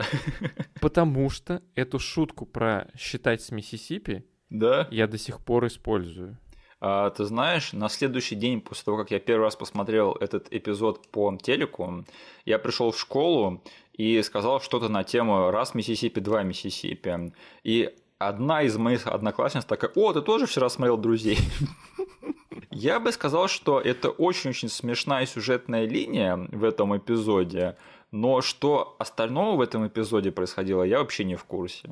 Я просто, да, запомнил, что, знаешь, э, у них есть стандартный этот кусочек перед, во время титров, да, Да. когда они хоть добивочку включают. И знаешь, как закончишь эпизод, так ты его и запомнишь. Да, да, да. И вот там одна из самых запоминающихся и смешных добивок для меня, когда приходит Чендлер, якобы, типа, сказать, что он тоже совершил ошибку и посчитал с Миссисипи, но он просто фотографирует Росса. Там, во-первых, смешной очень reveal его, да, когда ты видишь его с полным загаром. Он там сидит, читает журнал на диване. National Geographic, у которого темнокожий человек на cover е. Слушай, наконец-то в «Друзьях» появился какой-то diversity, да, на один эпизод. Да. Не, это, опять же, один из highlight ов, опять же, связанный с Россом, да, и один из его лучших моментов. Э, Момент, который даже может сравниться с э, моментом с кожаными штанами. Да, Да-да-да. Ну, это как-то вот ты классно подметил, что в один момент Росс при- стал чудилой. да. да. Плюс э, потом уже пересмотрев этот эпизод, я вспомнил, что есть в нем еще одна шутка, которую я тоже несу с собой через всю жизнь. Это Чендлер делает педикюр. Чендлер делает педикюр. Я делаю педикюр. Там сюжет в том, что к Монике и Фиби приезжает их бывшая подруга, Да. которая играет маму Стифлера. Которая, она уроженка какого-то американского штата, но скатавшись в Англию, она заимела фейковый английский акцент. Да, я вот помню ее, как, как она смешно танцевала в этом эпизоде. Перед Чендлером. Да, да, да, да. Дженнифер Кулидж, э, отличная комедийная актриса. Блин, ее имя э, даже э, моя жена вспомнила, а я не смог. Эх ты. А, слушай, давай тогда один я, один ты, потому что у меня Давай. тоже парочка. А, тогда эпизод, который приходит первый мне в голову, когда меня просят там сказать любимый эпизод. И мне кажется, ко многим тоже. Это эпизод с эмбрионами, он так и называется. А, Эпизод из четвертого сезона, где Фиби беременеет от своего брата. От актера Джованни Рибизи. Джованни, да, точно. Как его можно забыть? Главная звезда фильма «Аватар». Да, я так и знал, что ты вспомнишь его через эту роль. А как его можно не вспомнить? Как его можно вспомнить по другой роли? По его звездной роли в «Угнать за 60 секунд», где он играет брата Ника Кейджа. А, В общем, эпизод с эмбрионами – это именно тот эпизод, где а, Джо, Рэйчел, Моника и Чендлер играют в а, бинго, или, ну, в вопросник, Да. связанный с тривией из их личной жизни. Джо и Чендлер в одной команде, Моника и Рэйчел в другой. И все начинается с шутки, но доходит до того, что они ставят э, квартиры друг друга на, Мгм. на кон. И в итоге они проигрывают, э, Моника и Рэйчел, свои квартиры. И просто вот вся эта замутка про то, как все это происходит. То есть ты вот смотришь, как они, эти чуваки отталкиваются друг от друга в плане своей химии, да. И руководит всем этим Рос, конечно же. И просто вот смотреть на эскалацию этой ситуации, как и смешные вопросы, опять же, там, вот это просто комедийное золото. То Я думаю, что если надо человека завлечь этим сериалом, да, и показать вообще, что сериал из себя представляет, то надо показывать именно этот эпизод, Мгм. потому что он чертовски смешной. И я вот, наверное, буду гадать теперь, сколько людей в реальной жизни посмотрело этот эпизод и устроили такой же, такую же игру в своих дружеских компаниях. Мгм. Скорее всего, очень-очень много. Ну и не зря они перемывали кости именно этому эпизоду на реюнионе. Да, Чинан Деларбонг, да. Да? Они же даже отыгрывали что-то такое, связанное с э, этой игрой, но с новым текстом, да. Да?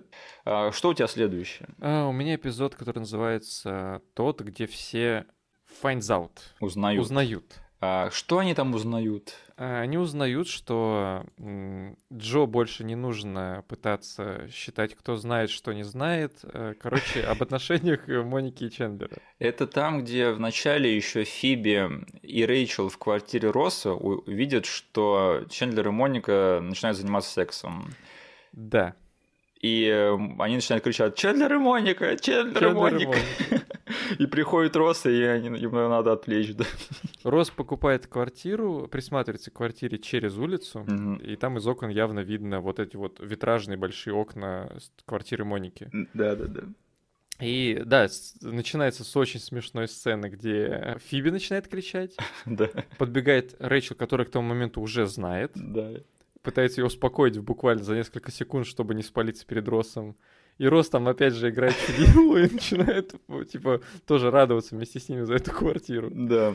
Вот, потом у нас по, по этой серии, что а, Джо знает, а, но он знает это с позволения Моники Чендлера. Да-да-да. Рэйчел знает, но Моника и Чендлер не знают об этом. Я сейчас попытаюсь не запутанно все это объяснить.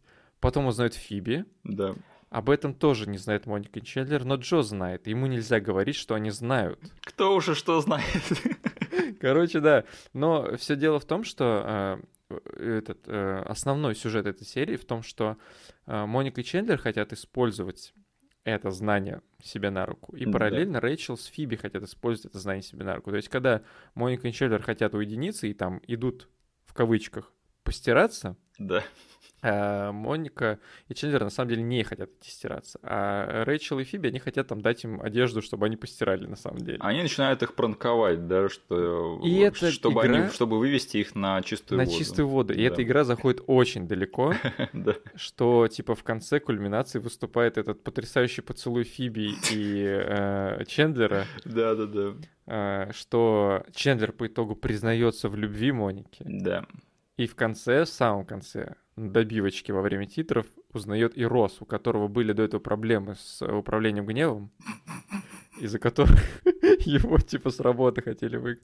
Убери руки от моей сестры. Да, но в конце он, типа, стоит в своей квартире новой со своим коллегой с работы и уверяет том, что я справился со всеми проблемами с гневом. Но в, один- в этот момент он поворачивается в окно, видит, как э, Моника с Чендлер э, занимаются своим делом, и у него опять просыпается гнев. На этом заканчивается серия. Кстати, вот еще один момент типичного Росса. Мой сэндвич! Мой сэндвич! А, опять же, э, мне кажется, что фишка этого эпизода в том, что тут комедия движет сюжет очень классно угу. и приводит к развитию персонажей, опять же. И Чендлер единственный друг, который целовался со всеми друзьями. Да. Ну и плюс тут очень много мелких битов, которые тоже вот у меня хайлайтами всплыли, когда я пытался вспомнить свой любимый эпизод. Например, эпизод с тем, что Джоуи может расстегнуть лифчик очень легко. Не лифчик, эти пуговицы. Он там расстегнул целый ряд пуговиц, ни одну не сорвал. И они, типа, очень удивились этому. И он, как бы, отлично отыграл свою вот эту реакцию требяни, когда он просто сложил руки крест-накрест и бровь понял, типа, а вы что ждали от меня? How you doing, да. Да-да-да. Вот Фиби, которая весь эпизод ведет себя, как будто она подкатывает к Чендлеру, это очень смешно. Да, да, да. И Чендлер, когда он узнает, что на самом деле она не подкатывает к нему, когда он сначала себя пытается накрутить, что да, у меня есть бицепсы, я очень крутой, а потом он смотрит на все это дело, поворачивается на и говорит, о боже, они знают. Типичный Чендлер, да, его самобичевание и заниженная самооценка бедняк. А, мой следующий эпизод, не то чтобы я любил его пересматривать, я просто хотел его а, упомянуть. Это эпизод, а, который называется «Тот э, с утром после». Угу. Это эпизод после того, как э, Росс изменяет Рэйчел. Ну, или когда у них там случается перерыв в отношениях. Ага. И не то чтобы я считал своим любимым эпизодом, но мне всегда запоминался этот эпизод в том плане, что он очень нестандартно снят и нестандартно отыгран. Угу. И я его даже вот сейчас пересматривал, и я удивился тому, насколько он довольно-таки тихий, и то, что в нем очень много пауз есть драматических. Mm-hmm. Но в то же время, просто в чем сюжет этого эпизода? Там, в общем, они большую часть этой серии выясняют отношения Росс и Рэйчел. А, пытаются разобраться, типа, что произошло, изменил он ей или нет, и что вообще происходит, и что будет дальше. Mm-hmm. А в соседней комнате сидят все остальные А-а-а. друзья и не могут выйти, потому что Джо и Чендлер, они убедили Росса не рассказывать Рэйчел, что он ей изменил. Угу. Чендлер даже говорит, давай замуруем эту дверь этим воском. Да, да, да. А эти Фиби и Моника занимались эпиляцией в этой комнате.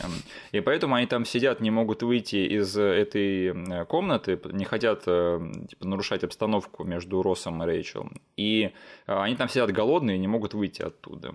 Это там, где они воск ели. Да, да, да. И там очень смешно развивается то, что вот тут драматическая ситуация между одной парой людей, а в соседней комнате э, на это реагируют все остальные. Угу. И там по комедийному таймингу очень-очень классно расставлены реплики, все-таки всякие шуточки.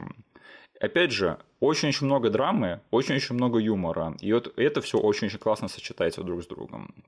Так что я бы не сказал, что я часто пересматриваю этот эпизод, он довольно-таки тяжелый, но он всегда мне э, запоминался как такой особенный и нестандартный в плане эпизодов друзей. Вот угу. так. А что у тебя дальше? Ну и мой последний, угу. который я решил в этот список занести, опять же тоже немножечко на территории драмы поиграть. Угу. А, я просто вспомнил все моменты, когда Рэйчел с Россом в первых сезонах, они как бы вот по итогу стали успешной парой, да, на какое-то короткое время. Да. А, первое, что мне пришло в голову, это момент с их первым поцелуем. А, в кафешке. В кафешке, да. Тот момент, который на reunion е они тоже проигрывали. А, но я подумал, что, блин, нет, на самом деле в этом же сезоне есть второй highlight, который мне всегда, не знаю, было и приятнее смотреть, и как бы мне сама структура больше нравилась. Да. Потому что, да, типа в кафешке у них был первый поцелуй, там была очень э, публика рада, они там кричали, визжали. Но я не помню, что было еще в этом эпизоде. Вот именно. Но есть второй эпизод в этом же сезоне, где они тоже поцеловались, публика кричала, визжала, но подводка к этому была настолько сюжетной, что я вспомнил именно этот эпизод, который называется эпизод с э, видео с выпускного, угу. когда они находят э, там в старых вещах Моники кассету, да-да-да, и начинают ее смотреть. А там типа Рос стоит с ними в комнате и говорит, давайте не будем, но они такие, нет, нет, нет, давайте посмотрим. Вот, там как бы один из вариантов развития событий, который э, мне очень нравится в этом сериале, это когда они показывают что-то из прошлого. Да-да-да. Типа пухлую Монику, э, Рэйчел с ее носом. Росс с его афро, да, и усами. Я просто пытался вспоминать этот эпизод и вспомнил вот этот момент, когда на него переводят камеру, да? Да. И там стоит какой-то не Рос, а просто чел в усах и с странной прической.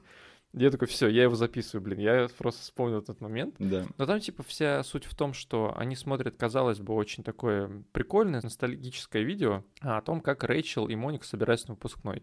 А, Рос тогда, уже будучи студентом колледжа, он просто сидит там у себя, а, у родителей дома, играет на синтезаторе. А что будешь делать летом? Не знаю, буду заниматься музыкой. Да-да-да. И играет, кажется, тему из э, «Полицейского из Берли-Хиллз». Да, вот. Главное, чтобы нас сейчас YouTube не забанил. Вдруг мы так хорошо напели. Но у Рэйчел срывается якобы поход на выпускной, потому что Чип не пришел. И там этот парень, Моники, я этому чипу башку оторву. Да, который э, смотрел «Возвращение джедая» сколько-то там раз. О, о нем даже газеты писали. Да, да, да, вот. А, И родители подкидывают Росу идейку на миллион долларов. Типа, ты можешь быть кавалером девушки, за которой ты там пытался ухаживать и по которой ты сох все свои школьные годы. А, да, он в нее был влюблен, главное, что очень давно. Да. Да, да, да. И он одевает костюм своего отца, достает букет, готов, типа, идти выручать Рэйчел и идти с ней на выпускной.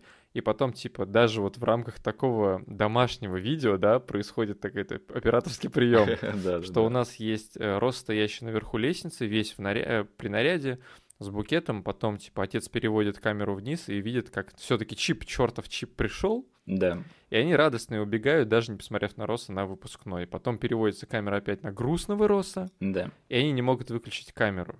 И потом происходит прям супер чувственный, супер драматичный момент уже в квартире у Моники, когда Рэйчел понимает, что все это время она не знала об этом, Да. а, что Росс собирался таки вести ее на выпускной. Она смотрит на него, на Росса, с которым они были в этот момент в ссоре, и она подходит к нему, и Шивимр идеально отыгрывает вот этого, знаешь, эмоцию щенка под дождем. Рэйчел подходит к нему и целует. Конец эпизода. Публика просто в восторге. Блин, я еще в детстве запомнил этот эпизод как один из таких самых трогательных. Да. И, конечно, особенно вот ты сейчас все это рассказал, мне захотелось пойти пересмотреть его. Э, Очень-очень классно написанный эпизод, опять же, и очень-очень смешно, и в то же время очень трогательно. Э, Да, я единственное, я не помню, что было в этом эпизоде до этой сцены. Там, короче, э, Моника, она увольняется с работы, ей нужны деньги. Мгм. И поэтому, типа, родители приезжают, она хотела у них попросить денег. Ну вот, видишь, вот это вот. Я бы не сказал. э, Это очень классный момент и одна из лучших сцен во всем этом сериале. Но по самому эпизоду я бы не сказал, что там что-то прям выдающееся Да. было в остальном. А, слушай, тогда давай затронем еще более глобальный вопрос. А, у тебя есть любимый сезон сериала «Друзья»? Вот с этим было сложнее, Мгм. потому что я эпизоды, типа, подбирал просто потому, что у меня всплывает в голове. Мгм. А, но у меня очень плохо, знаешь, с маппингом. Я мог промахнуться там немножечко, потому что у меня не такая хорошая память, как у тебя. У меня все хорошо с маппингом друзей, если что. Да-да-да, я типа думал, какой это сезон, чё? Короче, я это заполнял последним, потому что я просто вспоминал эпизоды там в любые другие категории, да, Да. или моменты, или там звезд вспоминал, а потом просто посмотрел, откуда у меня больше всего набрано всего этого дела. Мгм.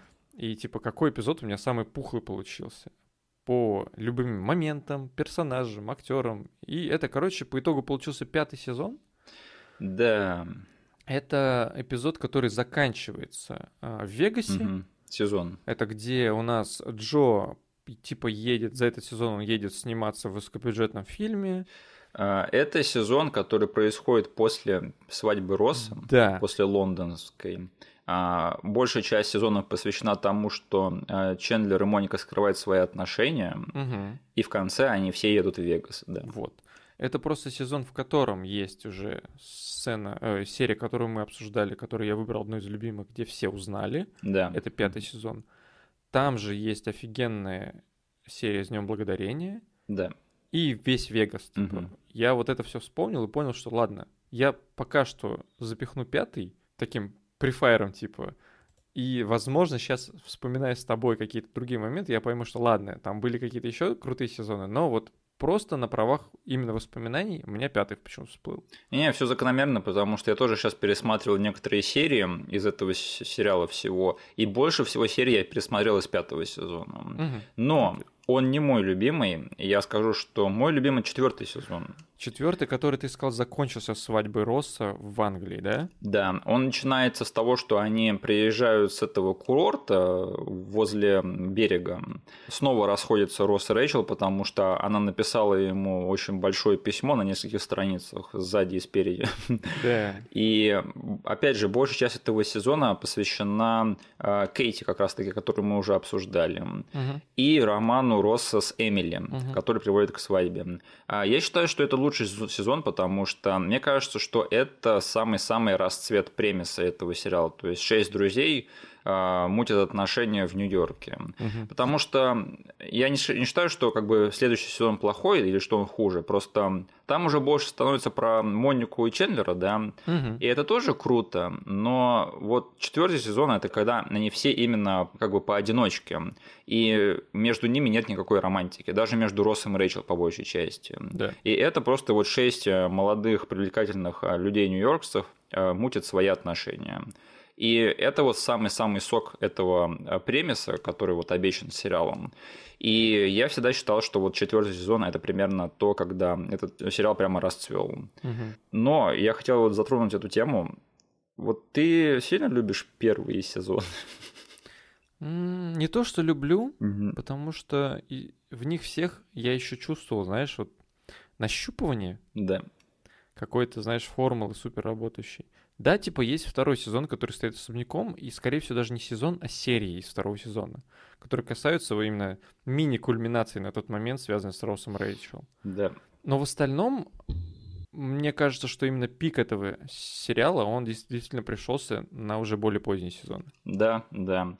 И я скажу честно, я не люблю первый сезон. Я его редко смотрю, и когда смотрю друзей марафоном, я его зачастую пропускаю, начиная со Мгм. второго сезона. Я вообще ничего особо не помню даже из первого сезона. В каком сезоне была серия, где Чендлер а, в блэкауте застрял в банкомате? Это первый сезон. Первый сезон. Это забавная серия. Там, где они все сидят в блокауте, довольно забавная серия. Да. Но в остальном я не скажу, что там есть какие-то для меня прямо какие-то моменты, которые сильно выделяются. Мгм. Потому что это сезон, когда всех персонажей еще нащупывали. Да-да-да. И поэтому вот ты вспоминаешь Джо в первом сезоне, ну, он там особо не отжигает никак. Да, да, да. Рос тоже. Там еди- единственный Чендлер, наверное, забавный, да и все. Мгм. И еще это чисто наш, наверное, с тобой осадок в этом плане, но у нас с тобой на DVD не хватало серий в первом сезоне и в седьмом. Да. И именно поэтому у нас небольшой осадок остался в этом плане, что это, конечно, было жалко тогда, но было круто узнать, что есть еще серии друзей, которые мы не не засмотрели там совсем до дыр. Мгм. Поэтому седьмой сезон мне, кстати, тоже нравится, и там тоже не хватало серии. Это сезон, который ведет к свадьбе Моники и Мгм. Чендлера. Но четвертый сезон я все-таки ставлю чуть-чуть повыше, чисто для себя. И еще я проводил небольшой research насчет того, кто вообще что считает в плане лучших и худших сезонов друзей. Ты этим не занимался, нет? Не. Я просто увидел странную закономерность, о которой раньше не думал, но более чем один источник ссылается на то, что худший сезон это девятый. Девятое зачем заканчивается? Девятый это, значит, Чендлер уезжает в Талсу, э, развиваются отношения между Майком и Фиби, они там сходятся, расходятся и сходятся обратно. У Росса появляется Чарли, вот эта темнокожая дама, и в конце они едут на Гавайи все. Нифига из этого не помню. Может быть, в этом и проблема. А, я вспомнил один момент оттуда. Один момент вспомнил. Так, Игру в пинг-понг. э, на Гавайях. Да. Но это концовка девятого, начало десятого где-то. Я просто вот к чему я веду, почему все считают этот сезон худшим. Я вот этого не знал, но оказывается, этот сезон должен был быть последним в свое время. Ха. Он должен был закончиться тем, что Чендлер должен был уехать в Талсу работать. Мгм. И типа это должен был быть конец сериала. Мгм. Но на полпути они решили, что этого недостаточно и продлили его на десятый сезон, который получился намного лучше, по мнению э, критиков. Мгм. Но я просто об этом раньше не задумывался. Я вообще не считаю, что в «Друзьях» есть плохой сезон по-настоящему плохой, ну, кроме первого, наверное. Но что вот все не любят девятый сезон, для меня это было откровением. Поэтому ты, ты, наверное, даже вообще был не готов к этой информации, поэтому не буду тебя сейчас допытывать даже. Но, опять же, откуда это вообще все взялось? Скажи мне, а на какие сезоны пришлось больше всего отношений между Рэйчел и Джо? На девятый? девятый вроде бы, или даже восьмой, точно не скажу даже. Может, просто в девятом было гораздо больше этого бреда. Возможно. Сейчас даже вообще трудно сказать, потому что, опять же, что там вспоминать про этот сезон? А, но зато мы можем вспомнить, опять же, финалы сезона, про который мы уже немножечко поговорили. Потому что мне кажется, что уже, наверное, на третьем сезоне создатели поняли, что нам надо в каждом сезоне под конец сделать какой-то гиммик, да. Да. И они там вот в третьем сезоне, они уже поехали вот на пляж, э, в этот домик отдыхать. А, в четвертом сезоне была свадьба Росса и Эмили, а, в пятом Вегас, в шестом сезоне Моника делает предложение Чендлеру, вот интересно. Конец седьмого сезона – это свадьба Чендлера и Моники. Восьмой сезон – это роды Рэйчел. И девятый Гавайи, и десятый это, собственно, финал. Угу. А вот в первых двух, на самом деле, там не было ничего такого. Там вот в первом сезоне он закончился клиффхенгером, что Рэйчел едет э, в аэропорт к Россу, угу. и он выходит там с другой женщиной. А второй ты помнишь, чем заканчивается второй сезон, нет? Нет. Мне кажется, это худший финал из всех. Когда Росс и Рэйчел идут на свадьбу к бывшему жениху Рэйчел. И единственное, что там происходит эпического, это что Ричард и Моника расстаются, и как бы все. Это финал сезона был такой. Я тоже об этом подумал, типа, на этом заканчивается целый сезон, типа, как-то как не эпично и как-то не глобально совсем звучит.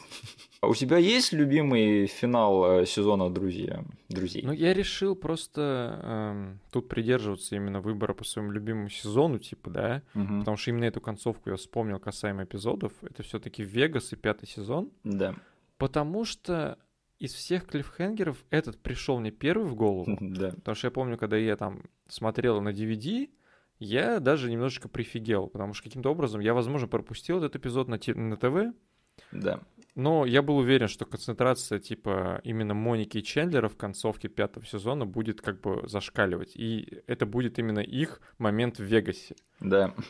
А потому что там все идет тому, что они поженятся вот э, стандартным шальным образом в Вегасе, э, просто потому что они выкинули... Э, сколько там им нужно было выкинуть? Восьмерку? Hard eight, да, две да, четверки. Да, да, две четверки, вот. И к этому идет, и ты уже готов, что окей, сейчас вот эти персонажи наконец-таки замутят друг с другом. Да, в Вегасе, да, пускай так. И потом просто из э, часовни вываливается в дрободан пьяный Рос Рэйчел. Да-да-да. Разрисованный несмываемыми чернилами. Да-да-да. И вот этот момент из-за того, что я его вспомнил первее всего, я как бы сразу же записался в список как вот финал, который мне больше всего запомнился. Потом, конечно же, я вспомнил еще вторым мне пришел э, момент, где Рос перепутал имя.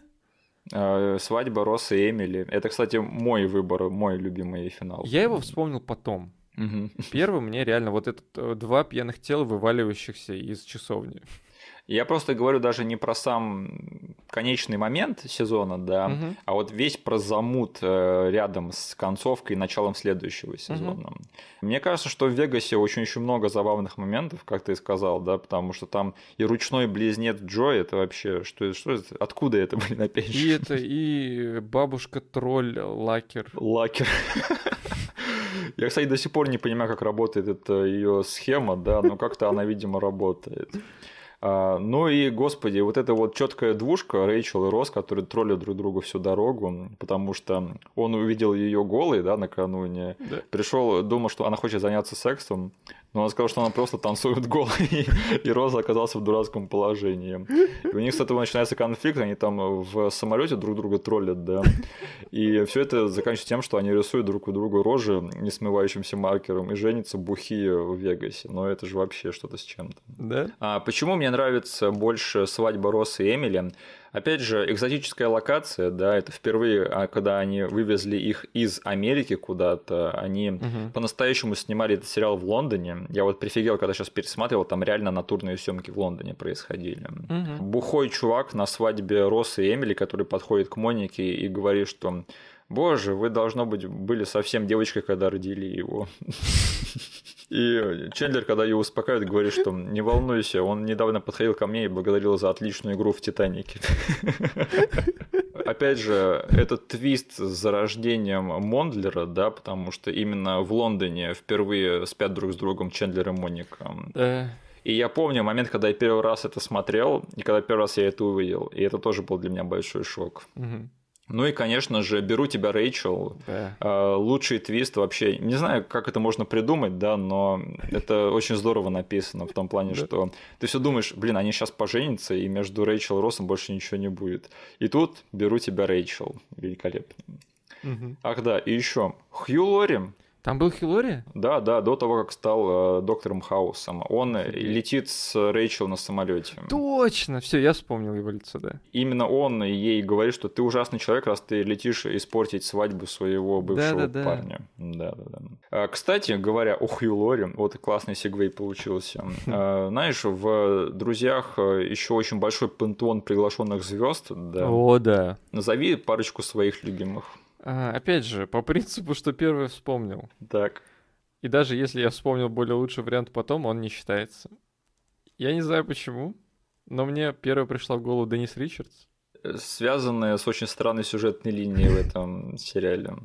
Очень странный, но очень смешной. Она играет кузину Росса и Моники. Она играет, да, кузину, которая приехала к ним э, погостить, Да, и которую Рос и Моника видели, когда она была супер мелкой. да. Во-первых, это, да, довольно как-то Криповая. криповая и некомфортная а, тема. Да. Но то, что они по итогу смогли меня, прям, не знаю, смешить раз за разом, потому что они придумали вот этот вот гиммик этой серии, Да. что когда Денис Ричардс, она расправляет волосы, то начинает играть очень э, такая медленная музыка, и все мужчины начинают на нее пялиться. Да, да, да. А Это сначала произошло с Чендлером, из-за чего она съехала из этой квартиры. Потому что, как она сказала, цитирую, «Э, жених Моники очень странно пялился на меня. Да, да, да. Вот. Потом, когда она приезжает э, к Россу и расправляет волосы, Росс то же самое ловит, и она говорит, о, ты очень классно изображаешь Чендлера. Потом случается очень неловкая, но от этого не менее смешная сцена, когда Росс пытается подкатить к своей кузине. Ну, вот это мой самый большой вопрос к этой серии. Типа... Подожди, да. Потом э, она, слава богу, она говорит, какого черта ты творишь? И просто появляется, не знаю, момент, на котором мне порой надо было просто ставить паузу, чтобы отсмеяться. Потому что происходит внутренний монолог у Роса в голове, где ему нужно что-то сказать. Пауза затягивается, он продолжает ругать себя в своей голове и пытается сказать, скажи хоть что-нибудь, придурок. И он говорит самую нелепую хрень, которая делает еще все хуже. И он потом сам себе говорит, лучше бы ты молчал, идиот. Он говорит, что у меня не было секса очень давно. Что я готов подкатить к своей кузине. Это все объясняет, да? Ну и потом стандартно обязательная офигенная добивочка во время титров, когда ровно тот же взгляд Денис Ричард на себе ловит только от Фиби. Слушай, а они за- заигрывают с бисексуальностью Фиби время от времени, да? Да. Но никогда это никуда, никуда не уводит, к сожалению. Да, Фиби, когда... Потому что, когда Денис Ричард спрашивает ее, почему ты так на меня пялишься, у Фиби начинается ровно тот же самый монолог в голове. Скажи что-нибудь, да? Скажи что-нибудь. Только она улыбается и говорит, скажи что-нибудь, пригласи ее на свидание, она не твоя кузина. Ладно, спишем это все на то, что э, ты был рад видеть тетку из Звездного десанта. Именно, да, тетка из Звездного десанта. Да, одно из лучших камео. У меня тоже забавный эм, чувак в «Приглашенных звездах» из любимых. Это Алек Болдуин, во-первых, который играет чересчур позитивного э, бойфренда Фиби, да, и который реагирует на все чересчур оптимистично э, и слишком бурно. И мой любимый момент, связанный с этим персонажем, это когда он слишком бурно реагирует на шутку Чендлера и бьет его в плечо шутливо. Но судя по лицу Чендлера, он ударил его нифига не шутливо, а очень даже больно. И еще очень смешной э, приглашенный актер это Бен Стиллер, который играет типичного Бена Стиллера, Злого Бэтна Стиллера. который кричит на всех подряд, да, но делает это скрытно и так, чтобы не было видно Рэйчел, с которой он мутит. Но все все узнают, когда он начинает орать на цыпленка и утку Джоу и Чендлера. И смотри, как Бен Стиллер кричит на этих самых, на птиц. Это типичный Бен Стиллер, которого мы все любим и знаем. У меня этот м, сюжетный кусок, он всегда ассоциировался с еще одним персонажем Бена Стиллера из другого фильма. Угадаешь? Ты должен угадать. Э, Персонажем Бена Стиллера из другого фильма Где он тоже вел себя очень плохо с людьми, но скрывал это для того, чтобы подмазаться к другим. из этих самых, о, знаю, из вышибал. Нет.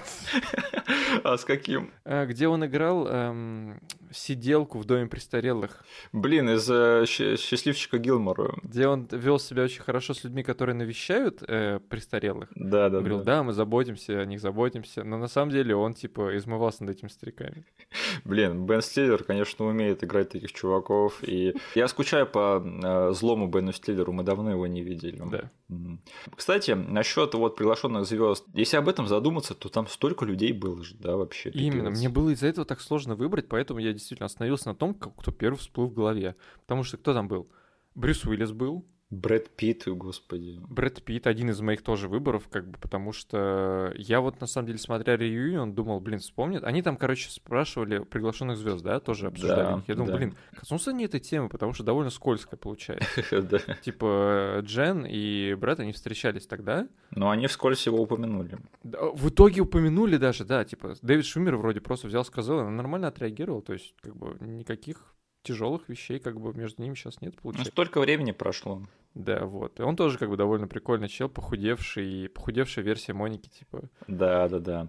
Но еще вот такие актеры, как Шон Пен и Гэри Олдман, были приглашенными звездами. Там был чел из... У меня же не фантомное воспоминание, был чел, как его, Билли Кристал?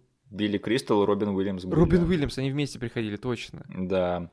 И еще, опять же, Джон Фавро был, Да, который играл Тони Старка в «Друзьях» да. задолго до того, как он снял «Железного человека». Мгм. Но одно камео меня всегда ставило в тупик. Я всегда думал, это она или не она. И потом я выяснил, что это она, и все равно я думал, какого хрена она тут делает. Кто? А, Смотри, там есть серия, где э, Джо и Чендлер заботятся о Бенни, кажется, в городе. Они с ним ходят, где-то гуляют. Мгм. И они натыкаются на Лию Томпсон, э, маму Марти Макфлая. Мгм. Помнишь это, нет? Я помню этот эпизод, но я не помню лицо этого персонажа. В общем, они натыкаются на нее на улице, с ней происходит ровно одна сцена. Ага. И я всегда думал, какого хрена мама Марти Макфлая делает в эпизоде «Друзей» на одну сцену? Мгм. Неужели у нее все так плохо было с карьерой на тот момент? Но потом я выяснил, что оказывается, она играет персонажа из э, сериала «Каролина в Нью-Йорке». И это А, типа кроссовер. Офигеть. И самая вот добивка в чем, что в том сериале на один эпизод, на одну сцену был Чендлер. Да ладно. И можно пойти на YouTube посмотреть отрывок из этого сериала, который никто в России не знает. Но там в одном эпизоде появляется Чендлер и ведет себя как типичный Чендлер. Офигеть. Еще Да. один кусок друзей, который не смотрел. ДК с друзьями вообще частенько были кроссоверы, потому что Урсула это персонаж из другого сериала какого-то, да. Чего? Ты в реюне не видел, они про это говорили, что изначально э, вот Лиза Кудроу в роли Урсулы появилась в другом сериале. Я не связал это, что у нее был до этого ситком, где она работала официанткой. И они ее там присмотрели, Да, да, и да. потом вписали, что Урсула это сестра-близнец э, Фиби. Я не связал это почему. И еще в одной серии, я помню, появлялись Хелен Ханс, какой-то еще актрисой. Тоже персонажи из другого сериала. Поэтому это вот они ходили, наверное, в рамках одного канала друг к другу в гости. Вот и все. Но не все э, забавные проходные персонажи были сыграны известными актерами, да, потому что в этом сериале полным-полно всяких чудил, которые сыграли никому неизвестные актеры. У тебя есть э, те, кто запомнился из таких? У меня второстепенный любимый персонаж это тоже э, персонаж, который мы уже обсуждали, это Урсула. Да, да, да. Потому что... Потому что а, она играла в порно. Именно. И еще потому что это на самом деле персонаж, это Дарк Фиби. Да, да, да. Вот, с ней связаны, типа, момент забавный с Шоном Пеном. Да. И с ней связаны моменты, которые я никогда не мог разглядеть, пока смотрел по телеку. Но сейчас при пересмотре в хорошем качестве я понял, что, блин, оказывается, в «Друзьях» использовались операторские приемы комбинированная съемка. Ну да. А как еще их снимать вместе? Я их просто первый раз э, увидел прям вот качество, знаешь, картинки, когда у тебя человек стоит на переднем плане, а сзади используется он же, э, но в отстойном качестве. Да. Стандартный типа прием наложения. Я думал, что друзья обходили стороной все это дело и пытались каким-то образом, не знаю, замаскировать. Ну, то есть, знаешь, стандартный прием, когда они его тоже использовали, когда у тебя Урсула стоит спиной Фиби лицом, Урсула играет дублер. Да. Вот, как бы, я думал, что они обошлись только этими моментами, но Мгм. сейчас, как бы, когда я пересматривал, я смотрю, блин, действительно, они просто в некоторые моменты просто взяли и ставили их лицом к лицу, и Мгм. там видно, что качество э, одного из источников шакалит. Мгм. А мне кажется, с двойниками друзей можно замутить вообще злую версию друзей, потому что там была бы Урсула вместо Фиби, а, Раз вместо Роса, Да. еще один мой любимый проходной перс. У Джо был двойник. Карл. Черт возьми, Карл. Да-да-да. А, И я думаю, на троих остальных они бы нашли тоже а, двойников, хотя бы вместо Рэйчел взять одну из ее сестер. Да-да-да. Кристину Эпплгейт. Или Рис Уизерспун. Нет, Кристина Эпплгейт. Она была намного смешнее. Хорошо. Это была бы темная лига справедливости. Да вообще. А, И еще мои любимые проходные персонажи это чувак, который поет Morning's Here напротив от Джо. Да. Э, Мне жалко, что он появился всего в одной серии. Мне кажется, с ним должно было быть намного больше связано гэгов. Мгм. И э, не то чтобы он проходной перс, но второстепенный уж точно. Ну, его нельзя не упомянуть, это Гантер. Конечно. Мне кажется, это персонаж с самой такой странной и э, удивительной судьбой из всех сериалов, что я видел в своей жизни, потому что он начинал как актер массовки, да, Мгм. но, видимо, просто выделялся на общем фоне. И они потом приплели ему эту штуку, что он влюблен в Рэйчел тайно. И ненавидит Росса. Да, и с этим было связано очень много забавных ситуаций потом впоследствии. И Когда он там, например, купил кошку у Рэйчел, да, которую никто не хотел покупать. И Гантер стал одним из моих любимых таких повторяющихся шуток во всем этом сериале. Да? Э, Хотя он начинал просто как какой-то левый чел, там, который ходил на заднем плане. Только в «Друзьях» такая хрень может быть. Мгм. Давай поговорим вот на забавную тему. Опять же, «Друзья» устраивали очень много вечеринок на протяжении 10 сезонов, да. А какая у тебя выделяется на фоне всех остальных? Ничего не мог с собой поделать. У меня этот образ розового кролика в голове просто первым возник, я не смог его не выкинуть из головы. Который занимается армрестлингом с э, космической какашкой. С космической какашкой за этим всем наблюдает э, Супергерл и Женщина-кошка. Да, да, да, да, да. И Джо, одетый в Чендлер, Джо одет в Чендлер. И развратная медсестра, которая... который э, просто медсестра. Которая просто медсестра. Ничего не мог с собой поделать, вспомнил этот эпизод первым же и сразу занес его в список. Закономерно. Это вечеринка на, в честь Хэллоуина из сезона восьмого, наверное. Да, неплохо справляешься. Да. Моя любимая вечеринка, которая мне всегда запоминалась, это из эпизода «Та, что с двумя вечеринками». Да-да-да, это второй сезон. И там довольно забавный сюжет в том плане, что э, на вечеринку в честь дня рождения Рэйчел приходят и ее мать, и ее отец. И которые не ладят друг с другом. И чтобы не портить вечеринку, друзья решают держать их в разных квартирах. И устраивают две вечеринки. Одна в квартире Моники, одна в квартире Чендлера. И у Моники происходит дико задротская вечеринка, где всем скучно, и все играют там какие-то дурацкие игры настольные. А у Чендлера и Джо происходит такая угарная жесткая вечеринка с бухлом и женщинами. Самое забавное происходит в самом конце этого эпизода, когда э, оба родителя покидают вечеринку одновременно. И им надо их держать э, в стороне друг от друга в одном коридоре. Да. Что там происходит, даже описывать не буду, это надо видеть, если честно. Опять же, не то чтобы сама вечеринка сама по себе крутая, да, просто с этим замутом связано очень много забавных ситуаций, которые мне очень запомнились, да. Прикольно сюжетно замутили, да, что у них нужно развести двух родителей по двум разным помещениям одновременно. Да, и этот премис, он просто рожает сам собой очень много забавных положений и э, пишется сам с собой, типа, как их держать в разных квартирах. А вечеринки, опять же, устраивались и не только в честь дней рождения, да, и в честь Хэллоуинов, но и в честь дней благодарений. Э, какой у тебя любимый день благодарения в «Друзьях»? Я уже сказал, что, типа, для меня одним из самых любимых приемов выступает флешбеки, Мгм. когда мы, типа, каким-то образом по какому-то либо поводу оказываемся в прошлом наших друзей. Поэтому я не мог, типа, тут пропустить э, День Благодарения из пятого сезона, который называется «Тот со всеми днями благодарениями». Где они вспоминают свои худшие дни благодарения. Да, с, дни, с днями благодарениями и флешбэками связанными с ним. Да, да, да. Это эпизод, где объясняется, почему Чендлер лишился пальца. Потому что кто-то привез морковку вместо его пальца в э, больницу. Там как раз-таки появляется тот момент, который мы уже обсуждали, что они сначала в, как какие-то задроты-рокеры приезжают, а потом приезжают как э, чуваки из Vice City. Да-да-да. В этом же эпизоде нам объясняют, типа, мотивацию Моники похудеть. Да. Что, типа, Чендлер ее назвал толстой а, за спиной. И она посвятила целый год своей жизни в том, чтобы макнуть в дерьмо этого парня, который приедет на следующий день благодарения. Ну и кульминация этого всего эпизода. У нас, типа, в, в обсуждении всплывает один из дней благодарения, когда Джо застрял башкой в индейке. Да-да-да. Чтобы напугать Чендлера. А, и Моника, чтобы помириться с Чендлером из-за того, что, да, она, типа, из злости тогда произвела какую-то цепочку событий, за которых этот парень лишился пальца, да. она в качестве извинения одевает на голову индейку. Индейку. Одевает на нее шапочку, одевает очки, начинает танцевать. Э, растапливает лед вокруг сердца Чендлера, и он говорит, что он ее любит. И заходит Джо, видит эту индейку, пугается и Пугается, да.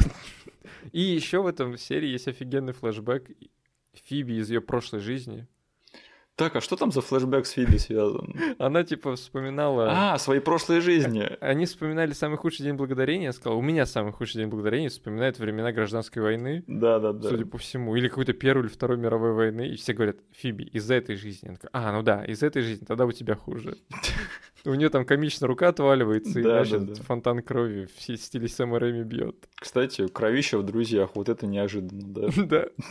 Расчлененка, блин. Там чел лежит у нее на операционном этом столике. Мой любимый день благодарения из друзей это он называется тот, где э, рос под кайфом.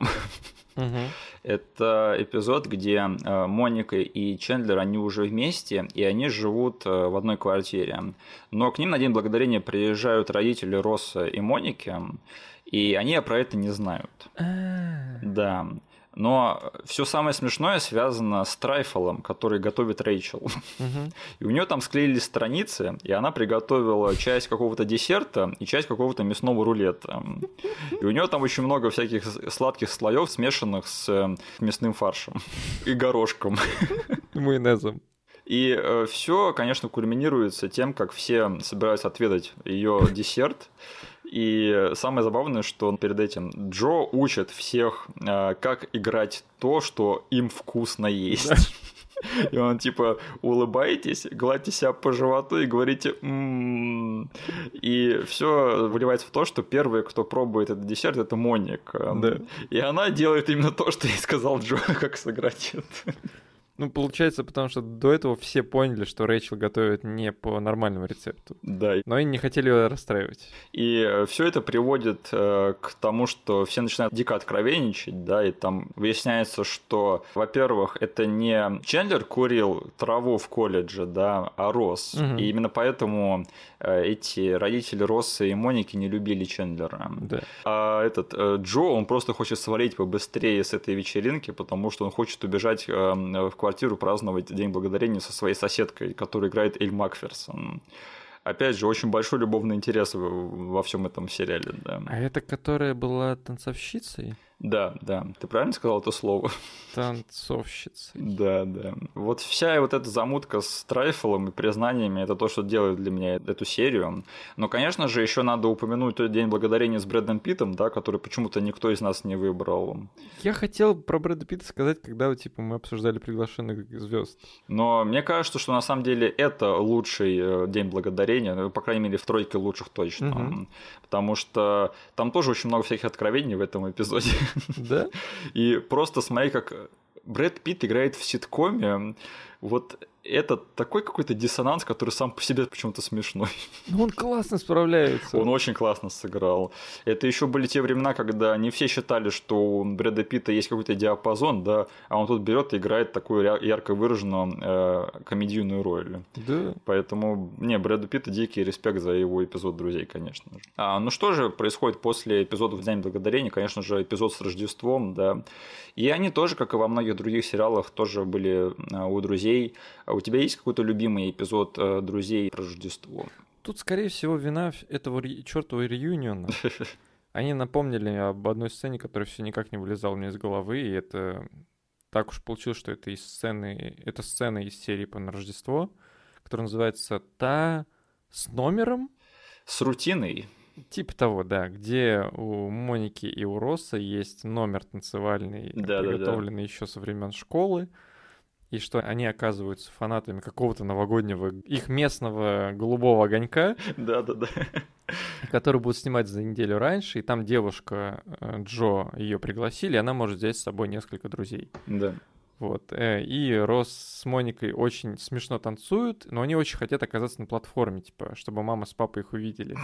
Вот. И они понимают, что им нужно придется использовать их секретное оружие, вот этот вот самый, тот самый номер из школьных времен. Угу где они победили с ним на соревновании, где участвуют только сестры и братья. Да, они получили особое упоминание.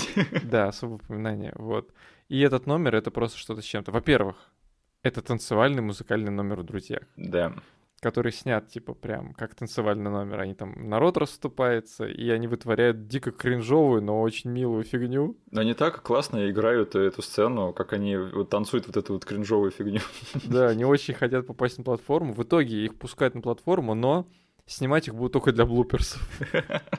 у них такие серьезные лица, когда они танцуют. Да. Нет, великолепный момент. И вообще серия сама по себе крутая, потому что там э, другие сюжетные линии тоже смешные, потому что там Рэйчел, Фиби и Чендлер, они ищут подарки Монике. Да, да. Там очень забавный момент, когда они находят, типа, ловушку. Да. Э, подарок, в котором просто написано «Я знала, что вы будете их искать», и вы типа надеялись, что я спрячу в таком банальном месте. И я знал, что они тебя сломают, Чендлер. Замечательный эпизод. Я почти что его выбрал, но уступил тебе. Я выбрал другой, который называется тот, что с праздничным броненосцем. ну... Только из-за костюмов, вот серьезно. Да. Вот вся эта кульминация с броненосцем, Санта-Клаусом и Суперменом, как бы ради да. нее стоит посмотреть. А, Денис, э, какой лучший наряд рос, броненосец или спутник? Я всегда любил спутник больше. Мне, наверное, все-таки броненосец нравится, потому что я такой дичи больше нигде не видел. И еще один эпизод праздничный, заслуживающий особого упоминания. Он, кстати, даже не рождественский, он на удивление новогодний. Mm-hmm. Это тот, что с кожаными штанами. Да. Потому что он происходит после Нового года, потому что там все друзья, они дают себе обещания на Новый год. Угу. И Рос говорит, что он будет каждый день делать что-то новое и покупать себе дурацкие кожаные штаны. И что происходит с этими кожаными штанами, в общем, я думаю, и так все знают. Это надо смотреть, а не рассказывать про это. Комедийное золото. Просто. Слушай, и финальный вопрос э, вот из этой рубрики. Денис, кем ты себя считаешь из друзей? Я уже сказал несколько фраз, которые будут стапить мой ответ, угу. что я хотел все это время быть одним из них. Я надеюсь, типа, что я стал именно ближе к нему по итогу. Это Чендлер, конечно. Угу.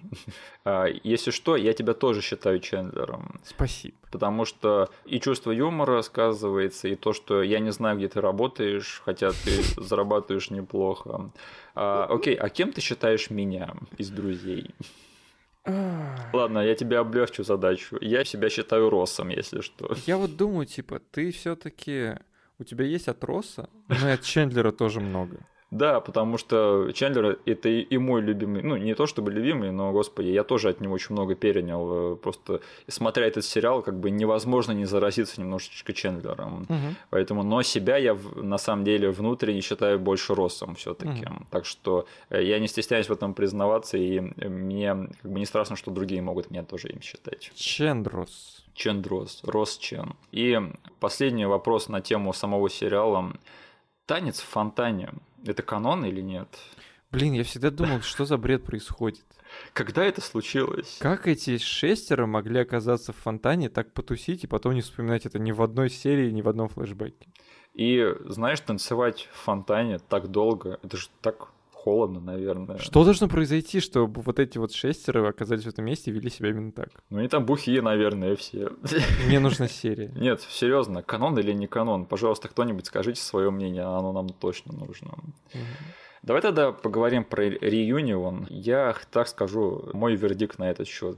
Если вы фанат друзей, то реюнион это просто лучшая хрень на свете. Да. Но если вы не фанат, то это просто самая пафосная, самая сентиментальная, самая просчитанная хрень на свете. Именно эти два чувства у меня боролись внутри, Да, потому что, да. знаешь, ты такой смотришь, это продукт корпорации, Чтобы раскрутить свой стриминговый сервис. это просто продукт по зарабатыванию бабла, и он нагло использует мое чувство ностальгии. Да, Чувство ностальгии по другому продукту корпорации. да, да, да. И я просто как-то, я отстегнул все ремни безопасности и позволил нестись по этой безумной горке эмоций для себя. И я просто забил на всю эту перспективу с, с циничной точки зрения и насладился на самом деле им. Надо просто в это окунуться, да, и просто насладиться этим, потому что на самом деле у тебя никаких ставок в этом нет. Да, Надо просто наслаждаться тем, что эти чуваки снова вместе на экране. по сути, за там после полутора часов этого реюниона я оказался с Мгм. положительными эмоциями, я оказался в, там, в плюсовой ситуации, и почему бы и нет, блин. Я как бы поимел хорошее время и эмоции. Да, да. Да, да. И пофигу там, если я буду задумываться о каком-то циничном взгляде на все дело, я просто себе хуже сделаю. Зачем, если мне было приятно смотреть на то, как эти ребята собрались в одном помещении, как они прогоняли э, момент за моментом, вспоминали что-то. И пофигу, типа, я как для меня тут, знаешь, вот это та ситуация, когда автор мертв, Да, я да, да. просто я наедине с этим произведением. Все, что я в нем увидел, то я из него и вынесу. Единственное, блин, вот обязательно было приглашать вести это Джеймса Кордена. Вот это да. Этот человек меня единственный, кто меня выбрасывал на протяжении всего реюниона. Терпеть не могу этого чувака. И, не знаю, лучше бы они Эрин Дедженерес позвали, вот честно. Как, почему, блин, э, одного чувака, который был вот настолько близок к тому, чтобы его заканчивали, его все-таки поставили на этот эпизод? А его чуть не заканчивали. Так он же говнюк, всем это известно. Да, и именно поэтому я его не люблю. Ну, я его не любил еще до этого, просто как актера и как э, ведущего. Но Мгм. еще узнав все это, э, нет, вот, э, конечно, спасибо, подпортили. Это, короче, ложка дегтя в бочке меда. Э, Ну ладно, не будем спорить с хорошей вещью. Э, Последний мой вопрос на всю эту тему, э, в который раз уже, да. Слушай, у тебя есть любимый клон друзей? Хм. Клон. Их много. Да? Очень многие сериалы потом делались про компанию друзей какую-нибудь и до сих пор делаются. Да? Мы даже парочку из них вспоминали на протяжении этого эпизода. Ну, в смысле, я, наверное, никогда их... Я понял, о чем, наверное, никогда их клонами не воспринимал. Да, серьезно. Ну да, наверное. Ну окей, просто для меня такие вещи, как я, как я встретил вашу маму, Да, да, да. новенькая, частично этот самый теория большого взрыва, частично клиника, это все клоны друзей тупо. Да, но я всегда типа думал, что не знаю почему у друзей хватало именно какой-то уникальности, да, для того, чтобы эти чуваки все еще к ним не приближались по какому-то настрою и прочему. Не, ну это понятно. Я не говорю, что эти сериалы клоны в том плане, что они клоны по качеству. Мгм. Они просто пытались быть клонами друзей. Я, наверное, скажу, потому что, смотри, мы уже проехались по многим любимым сериалам наших, возможно, слушателей, и чтобы опять них, них не упоминать, я так скажу. Два с половиной человека. Ты сделал худший выбор из всех возможных, Денис. Я тебя поздравляю.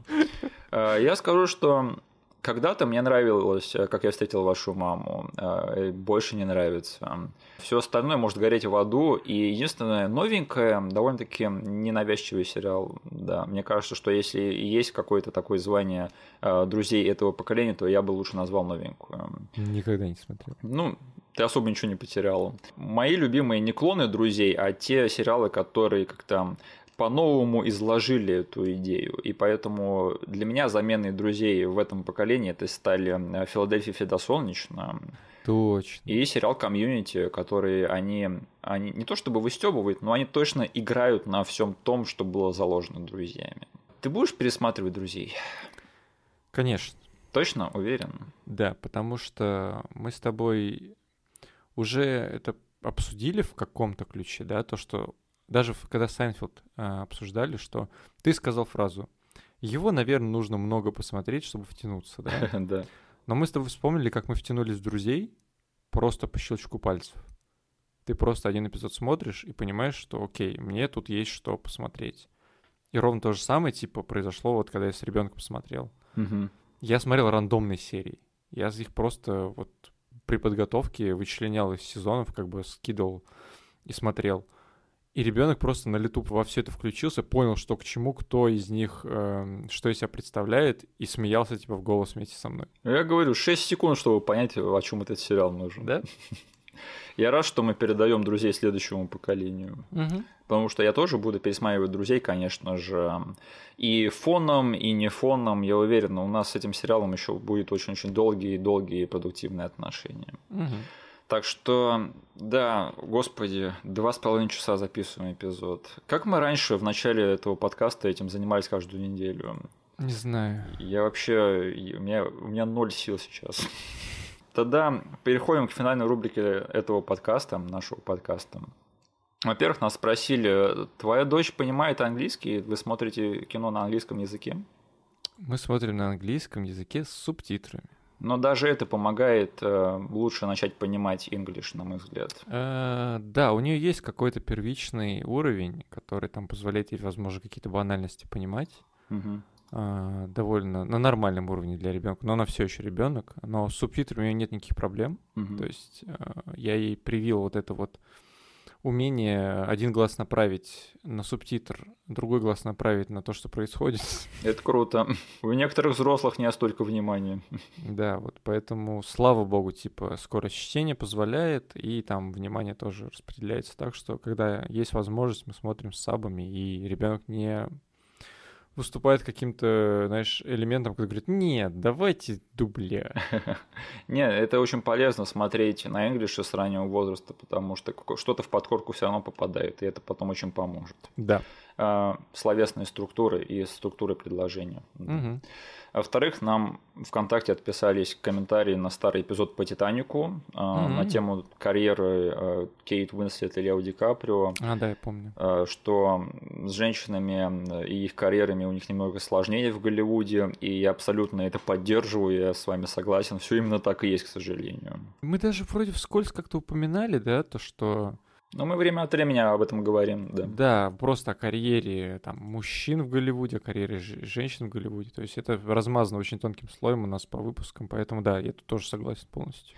Но я слышал, у него был небольшой камбэк э, к нормальным вещам, потому что вышел какой-то сериал Mayor of Easttown называется, вот. Мгм. И его очень сильно похвалили критики, так что я рад.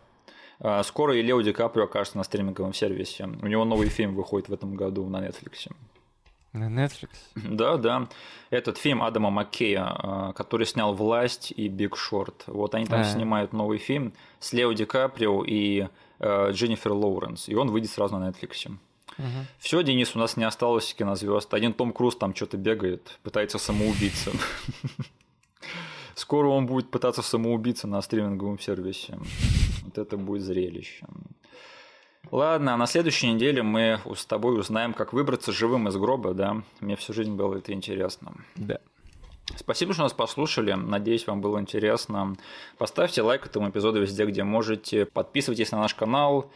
Вступайте в нашу группу ВКонтакте. Все ссылки, которые будут вам непонятны, будут прописаны в описании к этому эпизоду на Ютубе. Спасибо, до свидания, до скорой встречи. Всем пока.